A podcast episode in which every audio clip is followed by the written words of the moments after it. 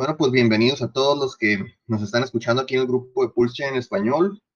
El día de hoy, como no hay tantas noticias o tantas actualizaciones sobre el ecosistema de Pulse Chain y Hex, pues vamos a meter otros temas que están afectando el ecosistema cripto y que, pues, de cierta manera también nos podrían afectar a nosotros, ¿no? Si esto sigue, si se sigue perpetuando este tipo de actividades ilícitas entre los protocolos DeFi y los exchanges, porque hay ahorita metidos en este show tanto exchanges, protocolos DeFi, eh, protocolos disque descentralizados. Entonces, vamos a hablar un poquito de todo esto, todo lo que está pasando en el mercado y luego ya, pues comentamos todo lo que está pasando. El primer tema, que es un tema que a mí me parece, o sea, no, no puedo creer la neta que algo como lo que está pasando con Solana y con Sol End eh, específicamente. Eh, la verdad no, no, no me cabe en la cabeza cómo puede estar pasando esto, pero bueno, les voy a explicar. Eh, Solend es un protocolo que funciona dentro de, dentro de la red de Solana, obviamente, y que te permite prestar dinero y solicitar dinero prestado, dejando como colateral, obviamente, pues Solana. En este caso, tú puedes ir, por ejemplo, depositar Sol y sacar un préstamo en, en stablecoin y todo se hace disque de una manera descentralizada. O sea, eso es lo que nosotros todos creíamos, ¿no? Que, que, este protocolo es completamente descentralizado, como la red de Solana, y que pues tú podías ir ahí a hacer tus movimientos literalmente sin preocuparte de nada más. Pero lo que está sucediendo ahorita y de que nos estamos dando cuenta de que pues de que no, no funciona como en realidad debería de, es de que, bueno, llegó alguien a este protocolo Solem, metió o depositó el 95% de todos los soles, o sea, digamos que hay una pool donde tú metes los soles y sacas los dólares. Entonces esta mega ballena llegó depositó el 95% de todo, de todo el Solana que hay ahí en esa pool. O sea, una sola persona tiene el 95% de la pool. Y sacó un préstamo de, obviamente, muchísimos, muchísimos miles de dólares, incluso millones, ¿no? En este caso son ciento, déjenme ver cuánto es la cifra exacta. Creo que depositó 170 millones de sol y le prestaron como 108 millones de dólares, porque acuérdense que siempre cuando tú vas y pides un préstamo en alguno de estos protocolos descentralizados, tienes que dejar over collateralized, o sea, dejar más colateral de que tú estás pidiendo prestado. En este caso, como dejó 170 millones, pues solamente le pueden prestar 108, en este caso, ¿no? Para ese caso particular. Entonces, eh, pues básicamente eso fue lo que pasó. Llegó esta ballena, eh, depositó el 95% de los sol, pidió 108 millones de dólares prestados y de alguna manera, pues su posición, digamos que él estaba en long, o sea, él no esperaba que el precio de sol bajara, ni tampoco esperaba que todo lo que está pasando, pues pasara, me imagino, ¿no? Entonces, ¿qué es lo que, qué es lo que puede pasar con este, pues con este problema de, de, que hay en este, en este, en este protocolo de Solen? Pues que básicamente si a esta persona lo llegaran a liquidar, se va a hacer una catástrofe, o sea, una, una reacción en cadena que no va a acabar bien para, yo me atrevería a decir que para nadie, o sea, esto no solamente va a afectar a los, a los usuarios de Solem, sino que puede afectar de manera general, pues, al ecosistema cripto. ¿Por qué? Porque no sé si sepan, pero ahorita en este momento hay varias eh, varios protocolos que están en la cuerda floja de liquidarse, como por ejemplo Celsius, que tiene un préstamo ahí colateralizado con Bitcoin, Solana, que tiene este, este préstamo colateralizado con Sol, y hay otra ballena de Ethereum que tiene un, también una posición abierta, digamos, en Aave.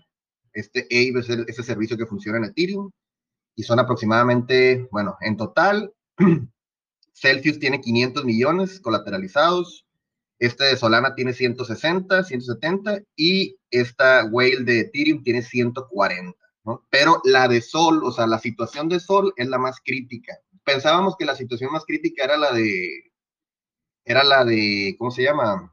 La de Celsius, pero al parecer no. esta situación de Sol es mucho más intrigante y obviamente puede generar pues una catástrofe, como les digo. Entonces, pues sí, o sea, básicamente, fíjense, eh, esta persona, como les digo, tiene el 95% de los soles, o sea, él depositó el 95% de todos los soles que hay en Solén. Eso quiere decir que todos los demás usuarios que están usando Solén solamente tienen el 5% de la pool, mientras que esta ballena tiene el 95%. Y el problema viene aquí, que esta ballena que pidió este dinero prestado, 108, 108 millones de dólares, tiene el 86% de todos los préstamos. O sea, del 100% de todo el dinero que está prestado, 86% lo tiene esta mega ballena. Y eso es un problema. Es un problema porque... paso un segundo. Dime, dime. ¿Puedes explicar a la gilada, como yo a la gilada, a la gilada como yo, qué es Solem, como si fuera un nene de 5 años? ¿Qué es Solem y por qué se llevó a esta situación? Solend es este, es este protocolo donde tú puedes ir a depositar sol y obtener stablecoin. Es, es como ir a, colateralizar un préstamo, pues. Vas, dejas tu sol y puedes traerte dólares. Es como si fuera un tipo liquid loans, algo así. O sea, no funcionan igual, obviamente, tienen sus diferencias, pero básicamente sirve para lo mismo, pues para que tú, si tienes sol o tienes stablecoin puedas meterlo ese protocolo y prestarle a la otra gente y generar rendimientos, obviamente.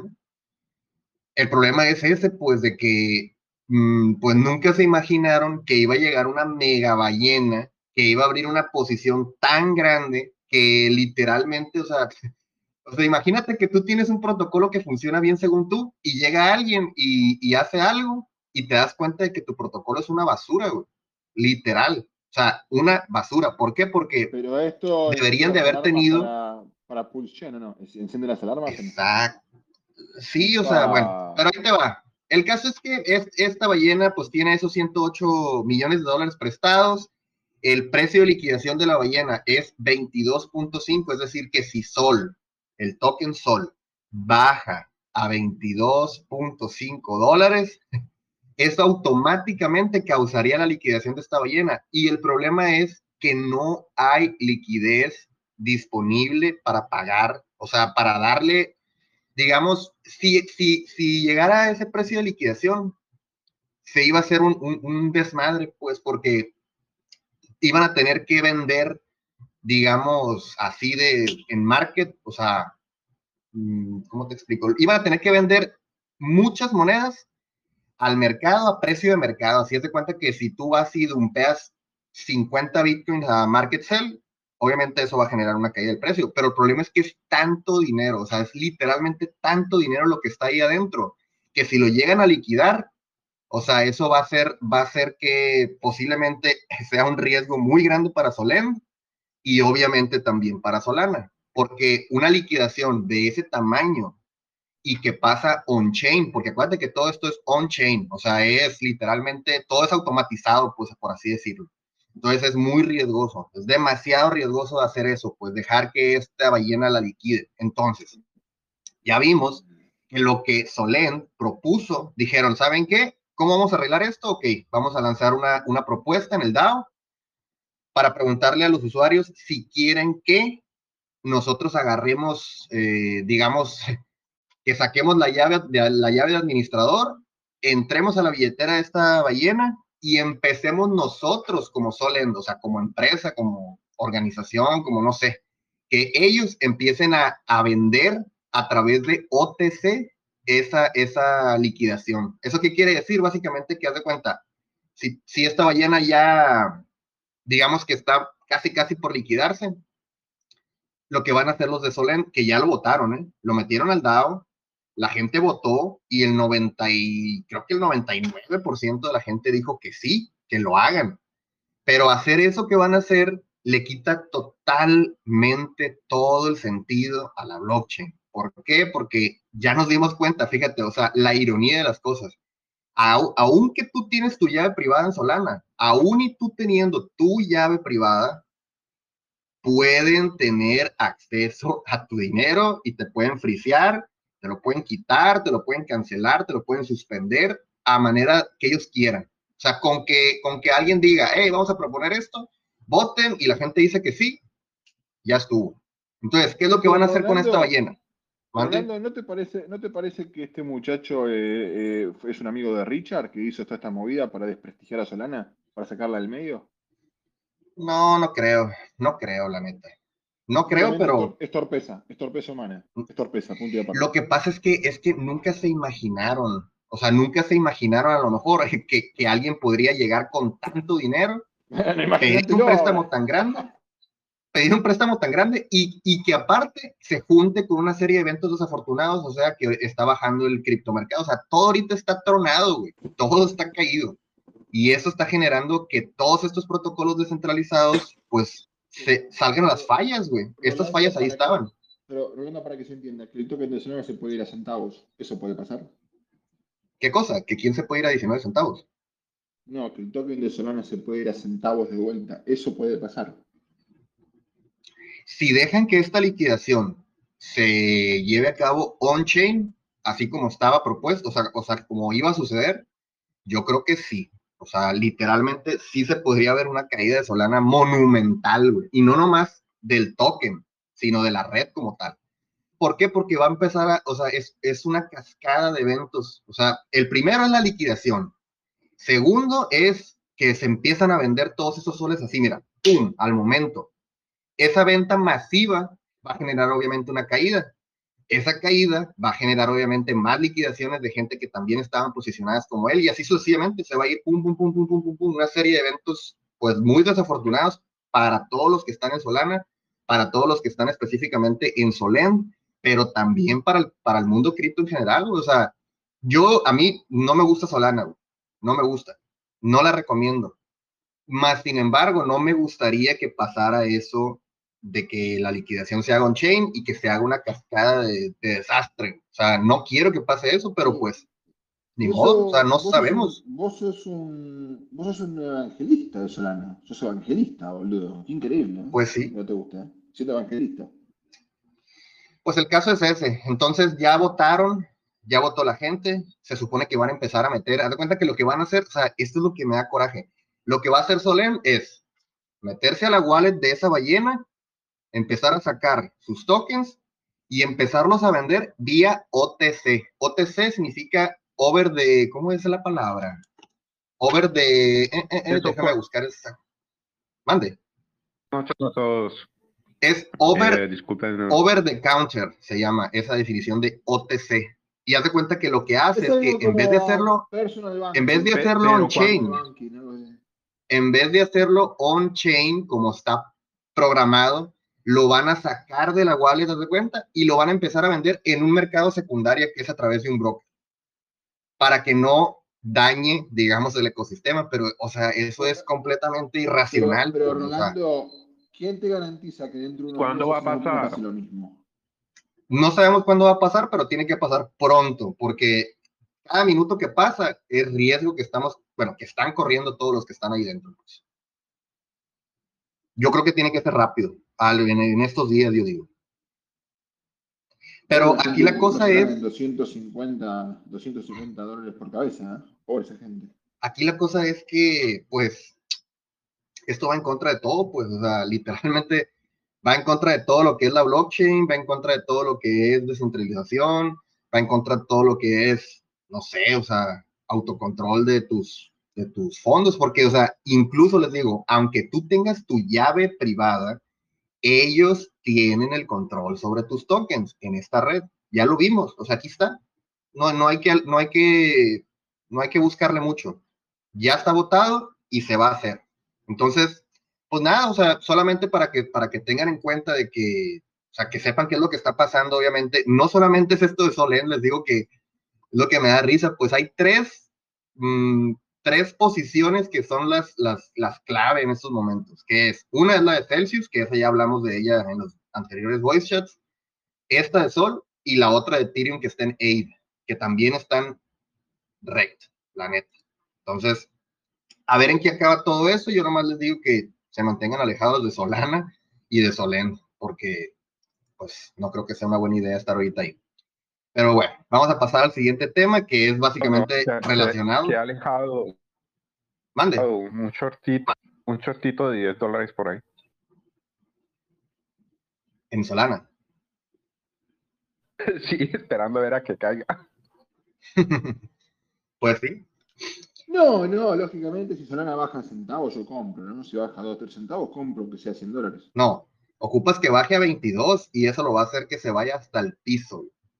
Si es que no han hecho todavía la, pues esto de quitarle el dinero a esta whale, que la neta a mí no se me hace tan, pues no, no me gusta. Hablando entre nosotros, entre nosotros carece de toda seriedad si hacen eso, va, va a carecer, va a ser una blockchain payasesca si hacen eso. Pero ¿sabes qué, cuál es el problema, güey? Que aunque la gente está viendo que Solana es una basura, güey, hay gente que le sigue gustando y que lo sigue apoyando. Así es la cosa, güey. Sea, sí, ya lo vimos con Celsius, güey. Así ya lo vimos con Celsius. Y ahorita vamos a hablar de eso. Están haciendo una cosa ridícula, pero bueno. ¿Cómo me calienta? Vamos a pasar ¿Cómo me calienta? al otro tema que es FTX, Sam Bankman Fried y Alameda Research. Yo les había dicho en voice, chats anteriores, güey, no sé, de hace un mes o hace dos meses, güey, que estos datos de FTX eran, eran unos pillos, güey. O sea, estos datos son, mm, es que no sé cómo describirlo, güey, pero son unos oportunistas, ventajosos, o sea, mm, no, los datos están, están cabrones para lo que hacen. Lo, lo acepto, o sea, el vato está, es muy inteligente y obviamente, güey, pues tiene muchísimo dinero y poder dentro del ecosistema cripto, pero lo que están haciendo ahorita ya se me hace que, que se están pasando ya. Entonces, aquí el rumor es que Alameda Research o básicamente FTX y Sam, que es el CEO de esta compañía, están tratando 100% de tumbar el precio de Bitcoin para que liquiden a mucha gente en el mercado, incluido y no limitado a Celsius. O sea, no solamente es contra Celsius la cosa, es contra todos los otros servicios y otros exchanges y otro todo que están, digamos, quitándole volumen o quitándole usuarios a FTX. Esos datos de FTX se han, o sea, siempre se han caracterizado por jugar sucio, juegan sucio, el problema es que ellos tienen mucho poder y tienen mucho dinero. O sea, teniendo esa combinación, literalmente puedes hacer lo que tú quieras. Y estos vatos han estado haciendo lo que se les ha pegado la gana. Incluso se sabe que estos vatos financian a, la política en Estados Unidos. O sea, estos vatos le dieron a Biden, creo que dos billones de dólares para su campaña. Entonces, obviamente estos vatos están protegidos por el gobierno. Aparte que FTX es una empresa gringa. Entonces, les dan todas las posibilidades, obviamente, para que puedan destruir a quien quieran. Entonces, pues sí, o sea, estos vatos, la neta es que ya se sabía, o sea, incluso estos vatos publicaron hace, hace semanas, publicaron que querían eh, comprar empresas de cripto, o sea, como que querían añadir más empresas de cripto a sus sistemas, pues. Entonces, ¿qué mejor manera de comprar otras empresas de cripto que hacerlos quebrar y tú llegar como buena persona y decir, ah, mira, yo te voy a rescatar, yo te voy a pagar, te compro todo y ahora ya me perteneces. Así de fácil. Y es lo que están haciendo. O sea, literalmente lo que están haciendo es, van a liquidar a la mayoría de la gente, luego les van a prestar dinero para que logren recuperar sus empresas y si dejan de pagar ese, ese préstamo que ellos les dieron, obviamente se quedan con la compañía. O sea, no es tan difícil darte cuenta de, de, o sea, todo el plan maquiavélico que se aventaron estos datos, O sea, la gente. Yo no digo que sean unos tontos, Estos datos son, son muy astutos, güey. Pero, pues, mm, no creo que sea la mejor manera de hacer las cosas. La neta, destruir a la competencia para tú quedarte con todo, la neta no se me hace una buena, no se me hace un buen, una buena acción. Pero bueno, el caso es que podemos pasar con el otro tema, Celsius. Ya hemos hablado de Celsius en 3, 4, 5 voice chat anteriores. Ya sabemos qué es lo que está pasando, no tienen liquidez, eh, tienen su dinero invertido en cosas que no, que no, que no van a poder, eh, digamos, cambiar. Tienen una gran cantidad de ST Ethereum que no pueden cambiar por Ethereum porque no hay. Tienen préstamos, tienen, o sea, están valiendo madre los de Celsius, ¿no? Pero hay que tener en cuenta que Celsius es digamos, una, es un enemigo de los bancos, porque hay mucha gente en Estados Unidos y en otros países que en vez de tener su dinero en el banco, prefirieron cambiarse a Celsius, porque Celsius, su lema era eh, quítate los bancos de encima y sé tu propio banco y ta, ta, ta. O sea, eso es como que su, su lema, ¿no? Entonces, Celsius también tiene, tiene minado de Bitcoin, que es, una, es un peligro para Wall Street, que las, hay algunas compañías de Wall Street que también tienen eh, minería de Bitcoin, pues, entonces no les gusta que Celsius esté también minando. acuérdense que también Celsius tiene una tarjeta de crédito y una tarjeta de débito, y obviamente eso amenaza a otros eh, proveedores de, de, este servicio. Y también con los swaps, Celsius, pues está, digamos, amenazando a otros SEX, como por ejemplo FTX, que fueron fundados con Venture Capital. O sea, si tú eres un inversionista y entre tú y otros seis cabrones metieron, son, son VC, pues, y meten, meten capital para hacer compañías, y tú hiciste una compañía centralizada para hacer exchange, y luego viene Celsius y pues hace esto de una manera, digamos, poquito más descentralizada, por así decir, obviamente a ti no te conviene, y por eso es que quieren quebrar a Celsius sí o sí, lo quieren desaparecer del mapa. Ahora, la cosa que se está dando ahorita es de que FTX es el que está shorteando Cel. O sea, FTX quiere acabar con Celsius, punto, a como de lugar. ¿Cómo lo pueden hacer? Pues básicamente lo que pueden hacer es shortear el token de Celsius para hacerlo morir, o sea, literalmente que se vaya a cero. Entonces, la gente de Celsius, los usuarios, acuérdense que Celsius tiene 1.7 millones de usuarios. Celsius y los, los líderes ahí de Celsius y la gente, los, los influencers, digamos, de cripto y todo eso, están empezando a hacer una campaña para salvar Celsius, por así decirlo. Le están diciendo a toda la gente, hey, vayan y compren Celsius a FTX y retírenlo de ahí. Vayan y compren Celsius a Huobi, a OKX, a lo exchange que sea. Vayan y compren y sáquenlo de ahí. Y luego métanlo a su, wallet de Metamask, vayan a OneInch y pongan una orden de venta a 100 dólares, siendo que Celsius está en 50 centavos, creo, de dólar. Entonces, lo que ellos quieren hacer es que, como FTX está shorteando machine a Celsius, el token, esos vatos básicamente lo que están haciendo es como uniendo las fuerzas de todos los de Celsius para intentar acabar con ese short de, de FTX. Ocupan muchísimo dinero y ocupan también muchísima gente, pero al parecer lo están consiguiendo, O sea, hay mucha gente que era usuario de Celsius y que pues está comprando Celsius, está, está comprando más token Cell y está haciendo lo que esta gente les está diciendo y básicamente lo que están haciendo es un short squeeze. O sea, un short squeeze es cuando alguien, lo que pasó con GameStop hace algunos meses, lo que pasó con BlackBerry y estas empresas que los fondos de inversión grandes metieron shorts y la gente dijo, hey, estos vatos metieron short en esta compañía que se llama GameStop y metieron mucha lana para shortear. Entonces empezó a correr el rumor y empezaron a decir, empezaron a poner en, internet, hey, hey, hey, compren GameStop, compren, compren, compren, compren. Y la gente empezó a comprar, comprar, comprar, comprar. Y esa madre, güey, fue, o sea, les tronó, güey, estos vatos porque estaban posicionados en short con muchísimo dinero. Y de repente todo el mundo empezó a comprar, comprar, comprar, comprar. Y pues obviamente empezó a, su short empezó a, a irse para arriba, pues y empezaron a perder dinero y se, o sea, con eso de GameStop todavía ni siquiera acaba eso, ¿no? Ahí siguen peleando, ahí hay gente que está todavía metida. El caso es que, pues la gente de Celsius, la neta, pues son muy leales al parecer a la plataforma, son muy leales al CEO y lo están tratando de ayudar a que no se los cargue la huesuda con este short de, FTX, ¿no? Y ahorita está subiendo el precio de Cell a 69 centavos, lo cual pues está bastante bien, ¿no?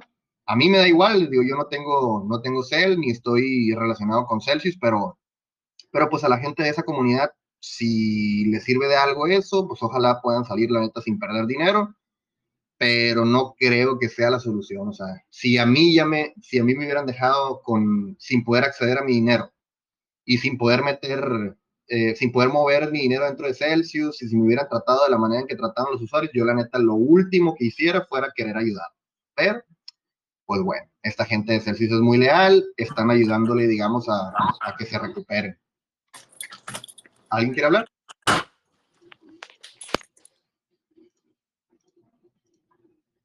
Parece que no. Pues el caso es que, bueno, eh, no sé si ya se los había pasado, pero lastimosamente Celsius tiene inversores que incluyen un, pues como un fondo de viejitos, de este fondos de pensiones de Canadá y otras empresas, ¿no? Entonces imagínense cómo están todas estas empresas que pues invirtieron una gran cantidad de dinero, que son más o menos 400 millones, en octubre de 2021 en Celsius. Imagínense cómo están ahorita. ¿Cómo están ahorita todas esas personas, todos esos viejitos en Canadá que metieron el dinero de su pensión en una compañía como Celsius y ahorita están rect? Muy malo, la neta. La verdad, me parece muy, muy malo.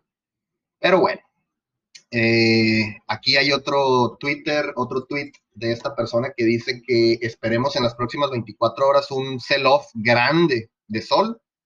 Entonces, si ustedes tienen sol, mm, la neta que yo me prevendría y no sé, no sé si vendería una parte ahorita porque en las próximas 24 horas pueden pasar cosas muy grandes, como por ejemplo que empiecen a vender eh, esta, esta posición de esta ballena en Solén y obviamente el precio va a bajar, entonces tomen sus precauciones, aquí les avisamos. Y bueno, a ver, ¿qué otro tema traigo? Vamos a, checar el tema de... Eh, bueno, el día de ayer, eh, una persona que se acaba de crear un Twitter que se llama The Original o algo así, The Original, Original Plan C. No sé si ya saben que hay un plan B, que es este, esta persona que posteaba estas gráficas de Bitcoin, donde decía que nos íbamos a ir a los, al millón por Bitcoin y todo eso. Bueno, pues ese plan B no es. Ahora se creó este The Real Plan C. Aquí está, se los voy a pasar por aquí por, por el grupo. Esta, esta cuenta la creó alguien que supongo que es de Celsius, no sé, o, se cambió el nombre para esto, no sé. Pero el caso es que esta cuenta está muy, está muy activa en toda esta, en esa cuestión de, Cel, de Celsius. Entonces este vato dijo que si alguien le daba información verídica que pudiera comprobar que FTX y Alameda y todas esas instituciones quieren tumbar a Celsius, él les iba a pagar 20 millones de dólares. Y la investigación está en curso, o sea que en las próximas horas, en los próximos días, también va a salir información de primera que puede llegar a, pues a demostrar que estos vatos sí o sí están jugando y están queriendo tronar el mercado. Fíjate, ¿hace cuánto tiempo salió esta noticia? Déjenme leer. Dice, pues no dice fecha, pero hace unos días o hace unas semanas eh, salió una noticia que dice, el, el gigante de cripto FTX está listo con billones de dólares para comprar otras empresas. O sea, esto fue hace semanas, ¿eh? Hace semanas salió una noticia donde decía que FTX tenía listos no sé cuántos billones de dólares para comprar otras compañías. Y segundo acto, sale otra, otra noticia que dice, Alameda presta 485 millones a Voyager. Voyager es esta empresa tipo como Celsius que trabaja ahí en Estados Unidos y básicamente Alameda le prestó pues 485 millones a Voyager. ¿Qué va a pasar si Voyager no, no, no repaga esa deuda? Muy fácil. Ahora FTX es dueño de Voyager. Así de fácil. Y eso está pasando no nomás con, no nomás con Voyager. O sea, estos datos de FTX le están prestando lana a todo el mundo. Y al final van a ver que se van a quedar con esas compañías. Si no repagan su deuda, les van a quitar las compañías. Entonces, pues son tácticas muy, no sé, a mí no, no, no creen que me agrada mucho eso, pero pues, ni modo, eso es lo que hay. Luego podemos hablar también de, bueno, ya metiéndonos ahora sí un poquito con el tema Hex. Richard en el último stream, o sea, el día de ayer, comentó que él espera, no dijo que iba a pasar, dijo, yo espero que Hex llegue a su ATH antes de que se lance el documental. Si el documental sabemos que se va a lanzar en enero de 2023, eso quiere decir que Richard por lo menos piensa que en este año Hex puede llegar a su ATH. No lo estoy diciendo yo, él fue el que lo dijo. Obviamente no lo está asegurando ni te está asegurando que eso va a pasar, pero él dijo, yo creo que sí puede llegar a la ATH. Y eso, pues obviamente nos, pues, nos haría una, pues mucho dinero, ¿no? Porque ahorita Hex está muy caído, está en 3 centavos y el ATH son 50 centavos, entonces es, es bastante lo que puede subir, ¿no? Y tomando en cuenta que Richard, pues siempre lo que dice se hace, básicamente, sus creencias se hacen realidad, entonces esperemos que eso pase de aquí a diciembre, ¿no? Que yo sí creo que pueda pasar, la neta sí creo que, que Hex pueda volver a la TH este año, obviamente tomando en cuenta que salga la, que salga la de Pulse, que salga el documental y algunas otras cosas que van a estar por venir en estos, en estos meses próximos, ¿no? Pero pues vamos a ver qué sucede. También traigo el tema de Maxi, Team y Base, que son estos dos nuevos tokens que se le unieron a Maxi. Ya saben que a mí no me gusta, yo no, no tengo Maxi, no voy a comprar Maxi, ni voy a comprar Team, ni Base pero bueno, pues para que sepan que se hicieron esos dos nuevos tokens y ahorita me van a decir ustedes su opinión. A mí, en mi opinión personal, creo que entre más tokens se estén creando sobre un token, sobre un solo underlying asset, o sea, en este caso Hex, o sea, entre más tokens se estén sacando que sean única y exclusivamente para Hexicans, para mí es una mala idea. ¿Por qué? Porque cada token que crean nuevo está fluyendo capital de Hex para allá. O sea, le están quitando, digamos, volumen, le están quitando capital, le están quitando liquidez, le están quitando todo. Entonces, pues si quieren investigar más a detalle qué son estos tokens de Team y de Base, pueden ir ahí a los Twitter oficiales. Yo nomás les digo que, que se mantengan pendientes de lo que están haciendo, ¿no? Porque sí es cierto que con Maxi, las personas que mintearon 1-1 en el inicio, sí pudieron haber ganado bastantes hex si lo cambiaron, ¿no? Pero no sabemos si eso se va a repetir con Team y con Base, y la neta yo prefiero quedarme con Hex. Pero pues cada uno tendrá que tomar su decisión.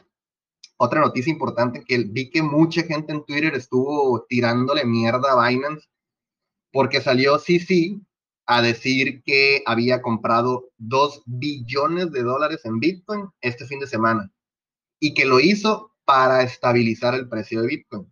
Y hay mucha gente que empezó a decir, nosotros no necesitamos de empresas chinas para que vengan y nos salven y que no sé qué, que Binance y que esto. Y la neta yo nomás lo leí y dije, a ver, no están haciendo absolutamente nada malo, güey. Simplemente compraron dos billones de dólares en Bitcoin con el afán de detener esa caída que estaba teniendo el fin de semana. Acuérdense que el fin de semana Bitcoin estuvo cayendo bastante, cayó como a 17 mil y feria y posiblemente si algún, si alguna entidad como Binance no hubiera comprado dos billones de dólares en Bitcoin, quizá se pudo haber ido mucho más para abajo. Entonces, yo personalmente no lo veo para nada mal. O sea, malo que hubieran shorteado con el dinero de Binance, malo que hubieran, que hubieran vendido y luego recomprado más barato. O sea, ese tipo de cosas sí está mal, pero que directamente hayan hecho compras de Bitcoin por 2 billones de dólares en un fin de semana para tratar de estabilizar el precio, la neta, a mí no se me hace para nada mal. Pero pues cada quien tiene sus opiniones, ¿no? Y el otro tema que este, ah, este sí me saca de onda, el tema de, de la stablecoin de Justin Sun. Ya deben de saber, de hecho yo se los comenté desde enero, febrero, marzo, desde marzo creo, les estoy diciendo, manténganse alejados de Justin Sun, manténganse alejados de Tron, manténganse alejados del stablecoin de este vato porque no va a terminar bien. O sea, ya, o sea, Justinson se ha caracterizado porque cada vez que alguien hace algo chilo, cada vez que alguien hace algo bien en la blockchain, digamos, no sé, hiciste un protocolo que hace X cosa y te va bien, ah, bueno, Justinson va a hacer lo mismo, pero en Tron y con dinero, digamos, no tan lícito se sabe que ese vato está metido en varias cosas extrañas y la neta es que... ¿qué vas a decir? Pero discúlpame, Orlando, discúlpame, discúlpame, Orlando, tengo una consulta.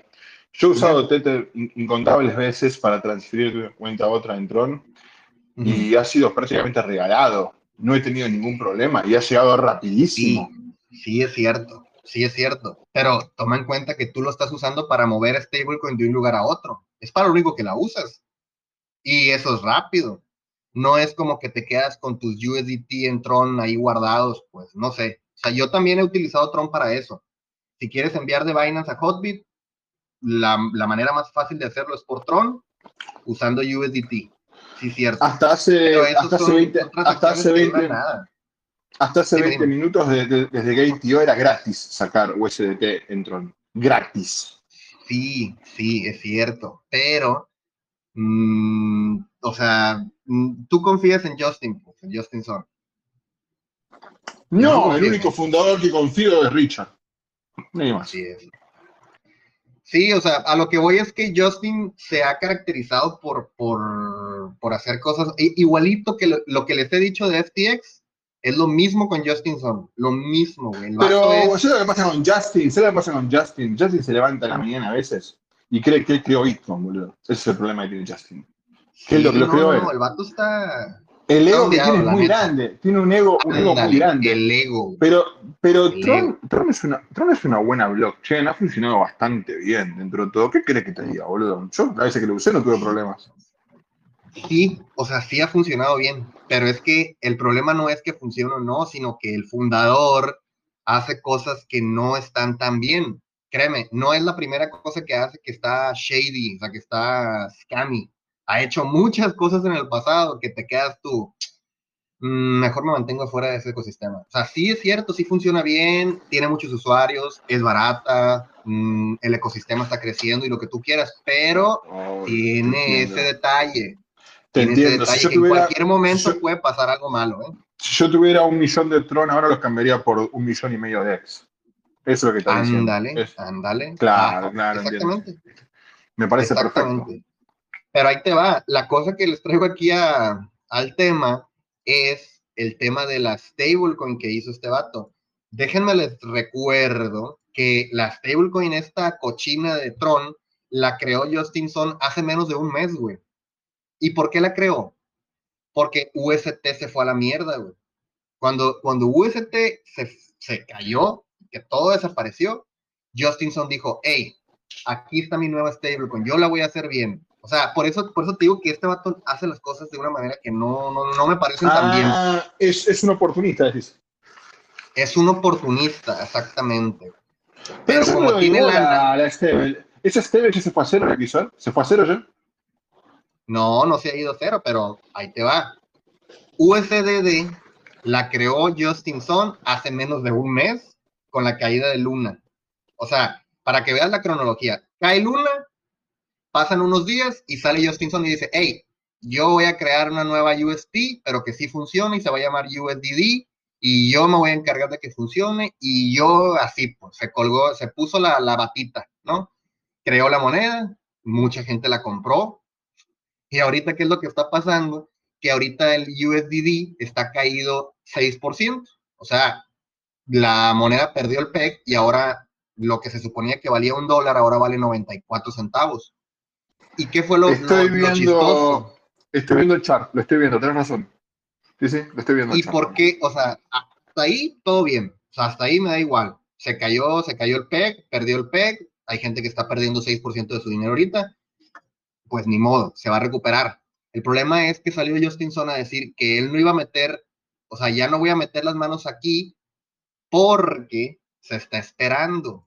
¿Por qué? Porque mira, aquí hay una noticia que dice que si, si USDD cae a 85%, o sea, si cae a, en vez de costar un dólar, vale 85 centavos, cualquier hacker o cualquier persona podría utilizar un, un exploit, digamos, que hay ahí en, en, un servicio que se llama Just Lend, del cual si cae 85%, o sea, si cae a punto 85 centavos en vez de un dólar, cualquier atacante podría comprar USDD barato ahí y depositarlo en, en, en, en Just Lend y hacer que todos básicamente pierdan su dinero dentro de ahí. Pero disculpame, Rolando, acá habría que hacerse otra pregunta. ¿Cómo puede ser que ese muchacho, que ese muchacho haya, lanzado su stable inmediatamente después de lo de Terra? El tipo sabía que iba a pasar lo de Terra, tenía todo planificado desde hacía tiempo atrás. No, no, no. Bueno, puede ser. Puede ser que lo tenía planificado, pero yo lo vi, así como yo lo vi, fue como que fue muy rápido. O sea, literalmente no hubo tiempo. Demasiado sospechoso, man, demasiado sospechoso. Muy sospechoso, muy sospechoso. Qué casualidad que cae UST y a los días tú ya tienes tu stablecoin algorítmica también. O sea, Son mamadas, güey. Este vato ya sabía para dónde iba. Incluso a lo mejor hasta tuvo algo que ver, güey. No me, no me extrañaría para nada que Justinson haya tenido algo que ver con la caída de, de UST, güey. La neta. Pero pues, quién sabe. El caso es que, bueno, Justinson ya dijo que él no va a hacer nada hasta ahorita, pero por ahí leí un tweet, la neta no lo encuentro, lo estoy buscando y no lo encuentro, pero por ahí leí un tweet que decía que se esperen dos semanas para que vean qué va a pasar con esta moneda. O sea, algo hay ahí que va a pasar dentro de estas próximas dos semanas que va a hacer que esta moneda vuelva al PEG. Y yo digo que tiene que ver con Justin Sun. Entonces, es una jugada sumamente riesgosa ahorita comprar esta moneda, pero si todo sale bien, en dos semanas podrías ganar el 6%. Que obviamente no les estoy recomendando hacerlo, pero pues si quieren correr el riesgo, ahí está. Es una stablecoin que ahorita vale 6%. Pero, pero Rolando, Rolando, compra X, querido. X. Lo que importa es X. claro, güey. Claro, así. Obviamente sí. De hecho, no, no vayan a comprar USDD para ganar ese 6%. Para lo que voy es que hay algo que se está cocinando detrás y que Justin es el cocinero, que algo va a pasar con esta moneda en las próximas dos semanas. Vamos a ver qué es lo que sucede. ¿Te puedo preguntar algo con respecto a los tweets de Richard? Hay un tweet de Richard que yo vi que el tipo nombró, el chabón mandó el, el, el botón que hizo Bitcoin ¿Viste el tweet de Richard diciendo que estaba, había llegado a 17 lucas? No sé qué onda. Mm, estaba en el grupo. Estaba en el grupo, estaba en el grupo el tweet de Richard. Impresionante, mm. boludo. Impresionante. Hablando del botón de Bitcoin. ¿Era una foto? Era una foto donde estaba el precio de Bitcoin, el chabón decía que, era como, que era como que el botón. Yo hasta lo comenté y todo. Me llamó mucho la atención, porque evidentemente el chabón me parece que. Me parece que el chabón estaba esperando más eventos cataclísmicos para que llegue a 11, a 11 lucas y esos eventos no se dieron. Por eso rebotó para arriba de 20. Me parece que sí, Seth le cagó. Me parece que sí, Seth se enteró que Richard estaba diciendo que iba a 11 lucas y puso toda esa plata desesperado para que no pase eso. Pero es que si te das cuenta, o sea, si te das cuenta, lo que sí, sí hizo fue comprar Bitcoin barato, güey. O sea, por eso es que no entiendo por qué la gente está enojada, güey. Porque se pudiera considerar como que, ay, sí, sí nos salvó. Aunque no haya sido así, güey. O sea, simplemente, güey, pues compró Bitcoin barato a la no, la gente, la gente está enojada porque no puede comprar lo que él compró de BTC, boludo. Exactamente. nada, nada, más que por eso. No está enojada porque el chabón compró, está enojada porque no puede estar en la posición de él. Lo que voy es que, güey, esa madre nos ayudó a nosotros. O sea, esa madre sí, nos ayudó pero, a todos, güey. Pero escuchemos una cosa, eh, chabón. Eh, eh, a ver, que, que si se gaste 2 mil millones de dólares en BTC, es como que vos te gastes 300 dólares en X. O sea, no pasa nada, boludo. es lo mismo, boludo, no pasa nada, ¿viste? Para ese chabón ese. la plata, ese chabón la caga, literalmente. La caga. Sí, básicamente sí. Hay que hablar de los tweets de Richard, me hay que hablar de los tweets de Richard porque me parece que Richard el último stream que hizo es el que se está hablando muchísimo.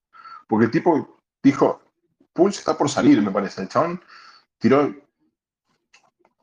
Dijo que iba a inundar todo de NFTs, boludo. ¿Viste cuando dijo? Detesto los NFTs y voy a inundar todo de NFTs, dijo. Sí, güey. Y es la primera vez que el chabón, es la primera vez que el chabón no dice, no dice zoom, zoom, pronto, se viene, se viene, no dice nada, simplemente dice, sí, está por. Viste que no tiró nada, nada, así como que no quiere la cosa, ¿viste? La primera vez que pasa, boludo. Para mí que el chabón debe estar relajado porque ya tiene la, fecha de lanzamiento. La tiene. Para mí que la tiene. Pues puede ser. Oye, bueno, pues para toda la gente que está escuchando que a lo mejor es nuevo en este mercado, que ahorita están rect porque todas las monedas están caídas 80-90%, lo único que les quiero decir es que yo ya estuve en los anteriores dos ciclos y la neta es que este ciclo, por más bearish que se vea o por más jodida que esté la situación ahorita en este momento, estamos mucho mejor, pero mucho mejor que los otros dos ciclos pasados. O sea, literal, no se compara en nada la situación actual con la situación yo te lo dije, de hace cuatro años. Yo te, lo, yo te lo dije, Orlando, hubo un double bottom que nunca pasó en la historia de Bitcoin. Y también el Bitcoin bajó por debajo de su previo all-time high. Estamos ah, en territorio totalmente desconocido nos vamos a la luna. Nos vamos a la luna. Pero ahí te va. Les dejo esta nomás reflexión de que Ethereum ahorita está más barato que cuando fue su peak en 2017. O sea, 4.5 años pasaron literalmente en vano. Si compras Ethereum, ahorita estás comprando el mismo Ethereum que compraste hace 4.5 años. Entonces, hace 4.5 años no había ni DeFi funcionando, no había NFTs, no había DAOs, no había developers construyendo en Ethereum, no había muchas cosas que ahorita sí están. Entonces, yo lo único que les puedo decir es de que sí, ok, estamos caídos, estamos menos 80, menos 90, estamos jodidos. Lo único que tienen que hacer ustedes es o esperar o seguirle metiendo estos precios para seguir haciendo DCA y seguir bajando su precio por medio de compra. Los fundamentales en este criptomercado están más fuertes que nunca, o sea, literal. Hay mucha gente, muchos devs, DAOs, Rolando, DeFi, todo. Vos fíjate, por ejemplo, X, por ejemplo, X, que gente que compró en 500 dólares por millón. Ahora está prácticamente en 40 mil dólares por millón. Está bien, boludo. X está bien. Así es. Luego también otro, otro tema que vi es de que, o sea, ya estamos viendo como poquito a poquito van a empezar a caer este otro sistema que se llama Vires Finance, que funciona dentro de la blockchain de Waves está haciendo exactamente lo mismo que está haciendo Solana. Van a tomar control de 400 millones de dólares de deuda que tiene una ballena y van a liquidar ese colateral y van a vender ese USDN, o sea, que es el stablecoin de Waves, y la van a retornar a Buyers Finance como liquidez. O sea, eso es lo que va a hacer. O sea, lo mismo, lo mismo que están haciendo con Solana, pero esto fue sin DAO. O sea, sin preguntarle a la gente, sin someterlo a votación pública. Aquí la gente de Vibes Finance y directamente el CEO de Waves dijo, a la fregada, agarramos esta wallet y empezamos a liquidar y empezamos a salvar el, protocolo porque si no, esto se va a hacer. Pero fíjate, o sea, ¿cómo nos, cómo nos damos cuenta de que no es descentralizado como, como algunos piensan? O sea, sí, DeFi y que finanzas descentralizadas y que esto y que el otro. Güey, ya nos dimos cuenta que no. Claramente no es descentralizado. Claramente. Y aquí otro tweet que me, que me gustó bastante. Chequense este tweet. Dice, todo lo que ha muerto este, este ciclo de Bitcoin. On-chain data, muerta. Stock to flow model, que es el que decía que nos íbamos a 100 mil, muerto. Altcoins, muertas. Celsius, muerto. La teoría de que Bitcoin no podía bajar del ATH, de ATH de pasado, muerta. La teoría del superciclo, muerta. Luna y UST, muerta. Y John muerta. no, para, para. Escúchame, lo, de Bancor, lo, lo, de Bancor, lo, lo, lo, comentaste, lo de Bancor. Eso es, lo, ese es el único tema que me falta, fíjate ese de Bancor. Y de es tremendo eso de Bancor. Es tremendo porque acá está diciendo financias descentralizadas. Pero ¿sabes qué? Te vamos a pausar la protección del en loss. Entonces, ¿qué? La verga que descentralizado, boludo. Así es, güey. Es que, es que te digo, está saliendo toda la basura, güey. Todas las cosas malas, güey, están saliendo. Y, y te das cuenta lo magnífica, lo magnífica, lo magnífica que es Sex, ¿no? Lo brillante que es X, ¿no? Exactamente. Increíble. Pero la gente no entiende, no quieren entender, güey. Es, es el verdadero DeFi, boludo. X es lo más, es el DeFi al, más simple nivel, boludo. Es simpleza absoluta, boludo. Simpleza absoluta. Oye, vamos a, a, platicar entonces del tema este de Bancor. La neta está interesante y es la misma, la misma cagada. Dice, Bancor es este sistema donde tú puedes ir a pedir prestado y a prestar tu dinero y que te protege de impermanent loss. O sea, estos de Bancor en su bio de Twitter, si te metes a la página de Bancor, güey, literalmente dice ahí 100% protegidos del impermanent loss. Ahí dice, ese es, ese es su lema, güey. Y ahora resulta que están apagando ese impermanent loss protection porque su sistema está muy mal diseñado, muy mal. Ahí te va. ¿Qué es lo que ellos hacían para protegerte, entre comillas, del impermanent loss? Digamos que tú tenías proveída liquidez, no sé, en el par Hex Ethereum, y de repente Hex empieza a bajar de una manera descomunal, ellos lo que hacían era mintear nuevos tokens BNT para de alguna manera proteger esa pérdida, pues. O sea, digamos, uno de los dos pares está yendo hacia abajo, ok, metemos BNT, que acabamos de mintear, y te protegemos un poco para que no sientas esa caída. Algo, por ahí va la cosa, ¿no?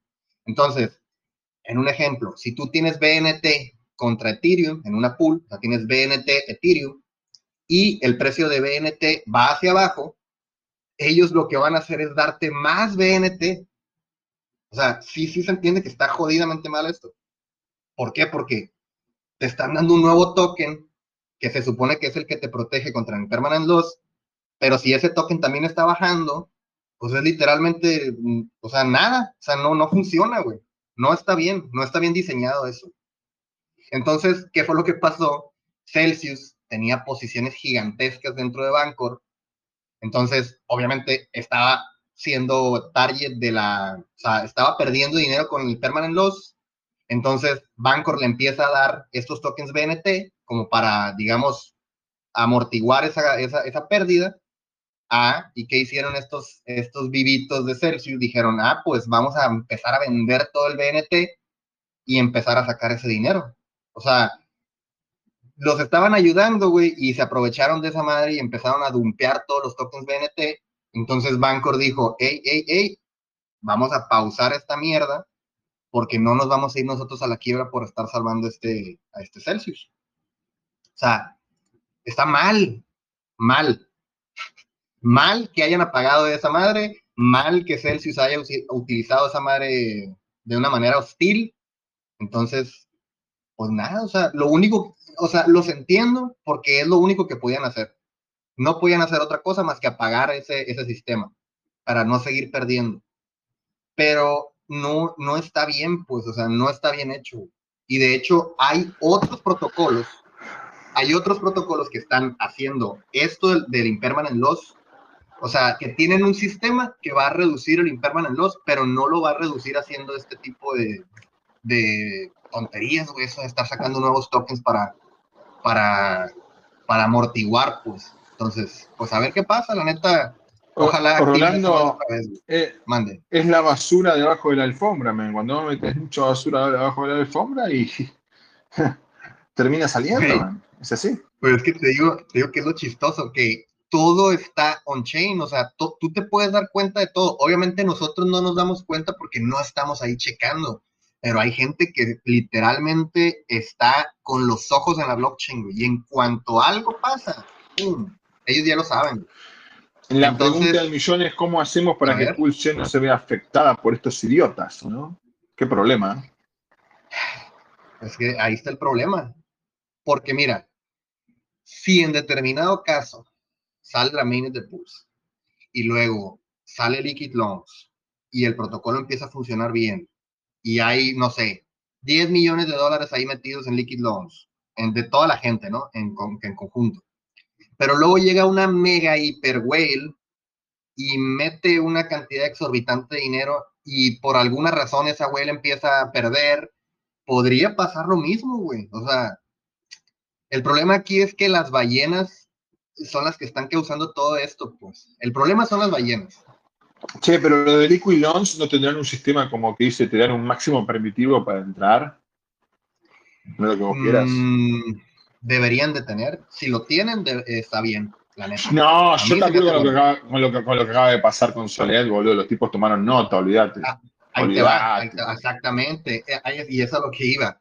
Ahorita, con todo lo que pasó con Solen, todo lo que está pasando con todos estos protocolos, güey, la neta es una súper oportunidad para todos los otros protocolos que aún no aún no tienen ese tipo de problemas o protocolos que se están construyendo, de tomar todas esas cosas que salieron mal en otros protocolos y arreglarlas antes de, sacar su protocolo.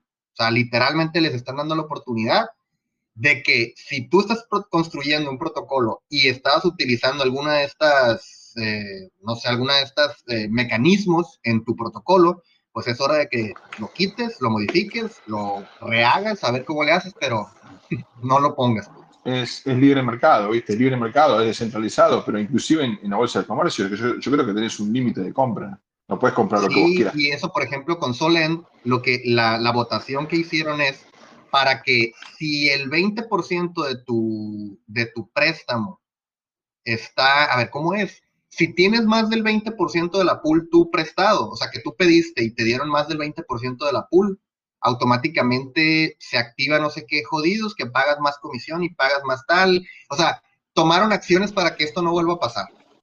Pero, sí, Rolando, pues, Rolando, ¿vos entendés eh, la tokenización de Liquid Loans, cómo funciona? Para si yo te doy un ejemplo, ¿me respondés cómo funcionaría o no? Pues es que se supone que es lo mismo que Liquidity. Liquidity. Por ejemplo, por ejemplo, vamos a hacer la cosa. Yo, yo tengo un millón de PLS tokens. ¿Ok? Tengo, tengo 10 millones de PLS tokens. Y llega a 10 centavos. Y llegó a 10 centavos cada PLS. Y yo digo, a la verga, les quiero dar mis 10 millones a los chicos de Pulse Token, a los chicos de Liquid Loans. Ok. Y ellos me dan un palo verde. ¿Funciona así? ¿Cómo es? No, no, no, no. Hazte cuenta. Tú, el mínimo que ocupas poner de colateral en Liquid Loans es 110%. Es decir, que si tú pones 1.100 dólares en pools, digamos que 1.100 dólares de pools es un millón de pools, tú pones esos, ese millón de pools que equivalen a 1.100 dólares y a ti solamente te van a dar en stablecoin 1.000 dólares. De los 1.100 que tú pusiste, te van a dar 1.000. ¿Por qué? Porque estás dejando el 110% de colateral. Es como si estuvieras pagando una comisión de 10%. Por... Vamos de vuelta, para, vamos de vuelta, para, para, para. Yo tengo un, millón cien mil dólares. ¿Ok? Y ese millón equivale, equivale a 11 millones de pools tokens. ¿Me seguís hasta ahí? Yo esos 11 millones se los doy a los pibes de Liquid Lounge.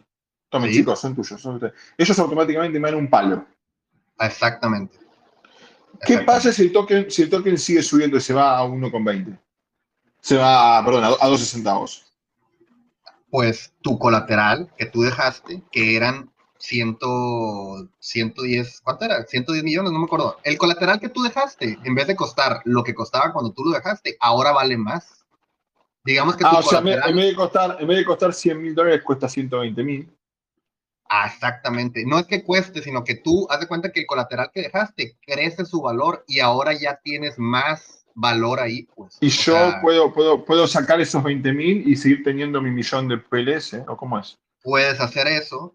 O. Ah, está buenísimo, Sí, sí. En, en, dado caso que suba, que suba digamos que tú metes ese millón, ese millón de dólares, en, que son 11 millones de pools, y vamos a decir que en un caso hipotético el precio se va a un por dos, güey.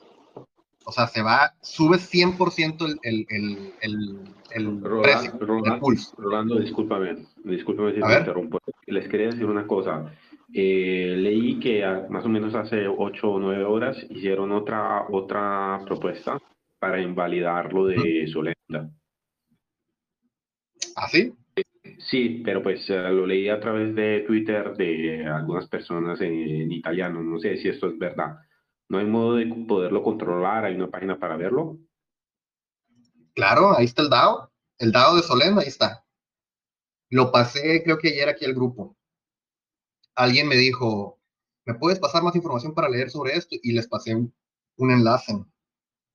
A ver, déjame ver si si lo encuentro.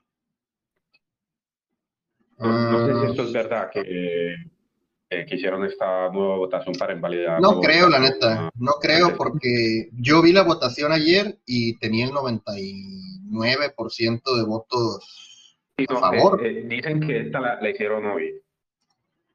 Sí, sí, sí. O sea, pero tendrían que. O sea, no sé si se puede revocar una propuesta que ya está.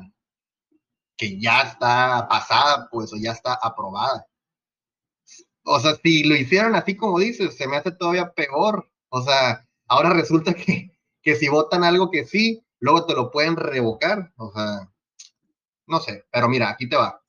Aquí te va a pasar el, el, el enlace. Ese es el blog de Solend. Y ahí está la propuesta de gobernanza, ahí está el enlace para que puedas acceder al, al DAO. Bueno, si quieres te lo paso aquí una vez. Aquí está. Oye, tú, Bully, volviendo al tema de Liquid, tú dejas entonces ese, ese millón cien, ellos te dan un millón a ti en stablecoin. si el precio de tu colateral sube un 100%, es decir, que hace un por dos, literalmente con ese colateral que tú dejaste, puedes vender la mitad, pagar la deuda y todavía quedarte con la mitad y sacarlo de ahí. Pero si no hay, pero si no hay, pero si no hay ninguna deuda, si yo les estoy dando, si ellos yo les estoy dando mi token y ellos me están dando la plata, ¿qué deuda hay? espérate, eh, Roda, eh, ahí está la segunda votación, ¿eh? En el, enlace que tú me dices está la segunda votación. A ver, dice Solana 1, incrementar el voting time. Dice, hemos estado escuchando muchas críticas about, about Solen y la manera en la que hicimos la propuesta. Dice, eh, queremos invalidar la propuesta anterior, incrementar el tiempo para votar y trabajar en una nueva propuesta que no involucre... Eh, hijos de la chingada. O sea, quieren hacer una propuesta. Boludo. Son muy chistosos, boludo. No, no lo puedo creer, güey. imagínate, si pasa algo, imagínate si, pasa algo parecido en Pulse Chain. Sería eh, un desastre, boludo. O sea, se me hace ridículo esto. Ridículo, güey. Payasesco, boludo. Invalidaron la anterior, están proponiendo más tiempo para votar y quitar la parte donde se toma, se toma, es que es claro, o sea, es claro, güey. Pero no escuchame, Rolando, pero Rolando, que llaman a un político, que un político se lo solucione. Oye, a ver, pero hay que terminar el tema del líquido, pues. Sí, boludo, pues yo quiero saber qué pasa cuando si baja el token. ¿Qué pasa si me baja de 10 centavos a 5? ¿Qué pasa con mi colateral? Ahí te va. Eh, pues esa es la cosa que nadie se está preocupando por eso tú dejas el millón de pulsa ahí. Si el precio, o dejas un millón, 1.1 millones, a ti te dan solamente un millón, porque tienes que dejar el 10% ahí de colateral, digamos el 110%, pues. Si el precio de tu colateral o del token, pues, sube, el valor que tú dejaste en colateral es más. Incluso, por ejemplo, si tú dejaste ese, ese millón ahí, ese millón 100 en, en dólares de Pulse, y el día de mañana pool sube 50% más, entonces tu colateral también sube por ciento más, entonces puedes ir y pedir más dinero prestado sobre el mismo colateral que ya tenías. Pero si el precio baja de tu colateral y tú solamente dejaste el 110%, si el precio cae, no sé qué te gusta, un 5%, un 10%, automáticamente te liquidan. Te liquida. Punto. Pero, pero disculpame, ellos, pero, ellos, pero ellos, me dieron un palo verde, boludo. ¿Cuál es el problema? Pagaste 10% de comisión. Ah, bueno, pero es el juego que pagué. Pero, pero si sube el doble, me, gano, porque saco esos 100 mil, los saco y me, quedan, me quedan otros 100 mil. ¿O no? Sí, sí. Entonces ahí, ahí el riesgo sería libre. No habría ningún riesgo más para mí. No, no hay ningún riesgo más, porque no puedes perder más de lo que pusiste. O sea, no vas a tener deuda nunca ahí en Liquid Loans. Deuda me refiero a que te, o sea, que baje tanto el precio que, aparte de que te quitaron tu colateral, debas más dinero. Lo máximo que me puede pasar es perder, perder digamos, 100 mil dólares. No, pero no, no está mal, hombre. Yo no lo veo mal. ¿Qué sé yo? No lo veo mal. Mm, pues es que lo que pasa es que a lo mejor nunca has utilizado uno de esos protocolos, pero por ejemplo, te pongo un ejemplo, dejas ese millón cien, el día de mañana el precio de Pulse se cae 20%, te liquidan, te quedas con los dólares, pero perdiste ya el 10%, y en un día más el precio se recupera y se va mucho más para arriba. Entonces a ti ya te liquidaron, te quitaron tu colateral, te dejaron en stablecoin y aparte te perdiste la subida de Pulse. ¿Sí me explico? Déjame tú mi cuchara ahí. Es que eso depende de tu estrategia que vayas a utilizar. Casi no se escucha. ¿Ahí me oye? No, no, no, yo te entiendo. Pero para, para, pero, pero discúlpame, Orlando, también puede pasar que yo pongo ese, ese millón cien, ¿ok? Y el precio sube el doble. Y cierro mi, y cierro mi cierro mi, mi, operación y en vez, en vez, en vez de poner un millón cien me llevo un millón doscientos mil, me llevo me llevo 100 mil más, para mí. Sí, sí, claro. Mientras suba Está el, precio de pool, mientras suba es muy bueno para ti. Pero si baja, corres el riesgo de que te liquiden. Y que sí, que tú puedes decir, no importa, me quedé con los dólares.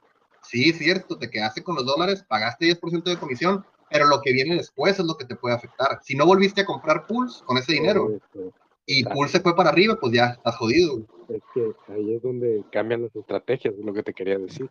Yo, por ejemplo, a, mí mi intención es, yo digamos que a lo mejor de, de mis pools, yo voy a meter la mitad a Liquid Loans con el total digamos, eh, convicción de que me liquiden.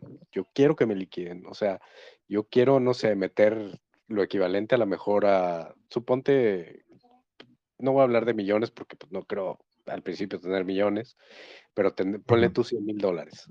Que mis 100 mil dólares tenerlos en stable sin tocarlos, con el fin total propósito de que, de, de, de entrar en ese dip de caída del 90%. O sea, yo es lo que quiero para que me liquiden. Yo quiero que me quiten mis pools, para que precisamente cuando caiga ese 90%, yo con mis USDL, ahora comprar 10 veces más pools, güey. Totalmente es lo que yo quiero hacer. ¿Sí? O sea, quieres que te liquiden. A huevo. pero así te lo digo a ojos cerrados. O sea, yo quiero meter una cantidad de. Tengo, obviamente yo sacrifiqué, yo tengo el loan token, yo voy a participar en la stability pool y en la liquidity pool. Yo voy a participar en la liquidity pool al pedir el préstamo y tenerlos ahí para que me paguen en USDL y me paguen en loan. Y luego voy a estar en, el, en la pool de loan token para que me paguen en USDL y en PLS. Y quiero que me liquiden para que cuando me hayan liquidado, que haya una caída del 90%, con todo el USDL que yo tengo en las pools, comprar más pools, porque yo sé que si cae un 90%, yo voy a comprar como 10 veces más pools con lo que yo ya tengo de préstamo. Y voy a aumentar mi posición de pools, aunque se oiga raro, pero así es. Porque al caer esa madre 90%, yo tener mis pools, que va a caer, así como vemos el dip de Hex, va a haber un dip de, PLS. Haz de cuenta que si yo metí un millón de pools ahí, yo ahora voy a comprar 10 millones de pools y voy a volver a hacer el mismo, lo mismo, exactamente. Y voy a ir aumentando mi posición en pool no, no. Eso suponiendo que va a caer Mexican. 90%. Mexican, Mexican, Mexican. Pulse nunca va a bajar. Se va a ver una. Pulse nunca va a bajar. es una joda. Es una joda, boludo. Es una joda. Lo quería decir, lo quería decir. lo quería decir, pero, lo quería decir. O sea, entiendo, entiendo la, la, la, tu estrategia, ¿no?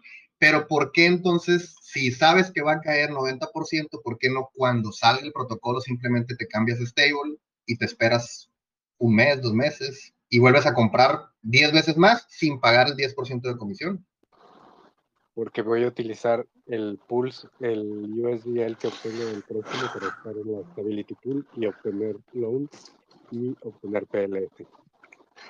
sí, en, en Déjame terminar, déjame entonces, ese 10% que pagué, en teoría, porque no necesariamente es el 10%, dejas de colateral el 110%, más sin embargo, lo que pagas para poder abrir oscila entre el punto 3 y el 5%, este, para poder abrir el préstamo. Ese es un pago que se tiene que hacer, aunque dejes de colateral el 110.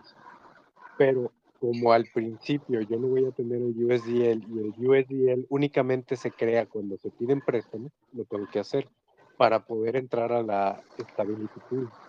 Si no, no puedo entrar a la Stability Pool. Y estando en la nada, pero... Y estando en la Stability Pool, puedo entonces obtener el eh, Pulse Loan y en la eh, en el otro, en la otra pool obtienes el USDL. Entonces, acuérdate que para poder participar necesitas tener USDL. Y el USDL pero con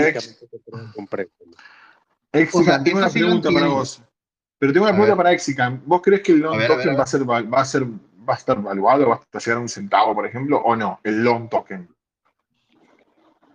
No sé cuánto vaya a estar, porque no sé cuánto vaya a salir. Obviamente va a tener un valor. ¿Cuál? No lo sé. Si llega un centavo sería tuvo un éxito. El valor que Pero a ver. que para poder utilizar el sistema necesitas estar en las, en las tres partes del, del protocolo no, de momento puede.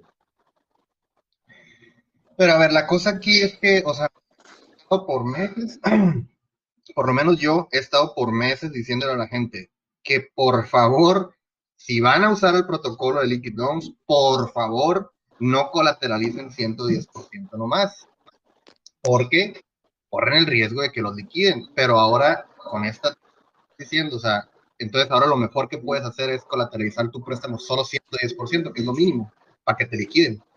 Bueno, cada quien hace la estrategia que quiere, o sea, hay quien va a pues utilizar liquid loans, hay quien va a utilizar liquid loans para obtener una cierta liquidez y comprarse sus cosas. Hay quien va a utilizar liquid loans para únicamente eh, su loan y tratar de tener USDL. Hay quien va a utilizar para poder participar en la otra. Es que hay que recordar que para poder obtener USDL en un principio no es como que vas a ir a una a Pulsex y va a haber USDL. El USDL se crea únicamente cuando hay alguien pide prestado y deja de colateral su pulse, entonces les dan USDL, nada más. Y el USDL que va a haber en el mercado es el que gente que lo obtuvo lo va a vender. No es como que van a crear cierta cantidad de USDL para poner en PulseX. Así no funciona. Entonces, para que eso funcione, tú tienes que ir y poner cierta cantidad de pools, pedirlo como colateral y ya tienes USDL. Ese USDL lo puedes poner en la Stability Pool o en la Staking Pool, que únicamente es loan. ¿Sí? Están esas dos. Entonces, cuando estás en la, este, Stability Pool, tú pones tu USDL y te pagan en Loan Token y te pagan en PLS. Los que sacrificaron y tienen Loan entran a la eh, Staking Pool y te van a pagar en USDL, que lo puedes volver a meter a la Stability Pool. Y de esa forma ir, si tú no quieres que te liquiden o, tú no pediste ese colateral, irlo regresando poco a poco. Entonces, para mí, para mí, René, ¿qué es lo que yo, no estoy diciendo que todos, yo qué hago para poder aumentar?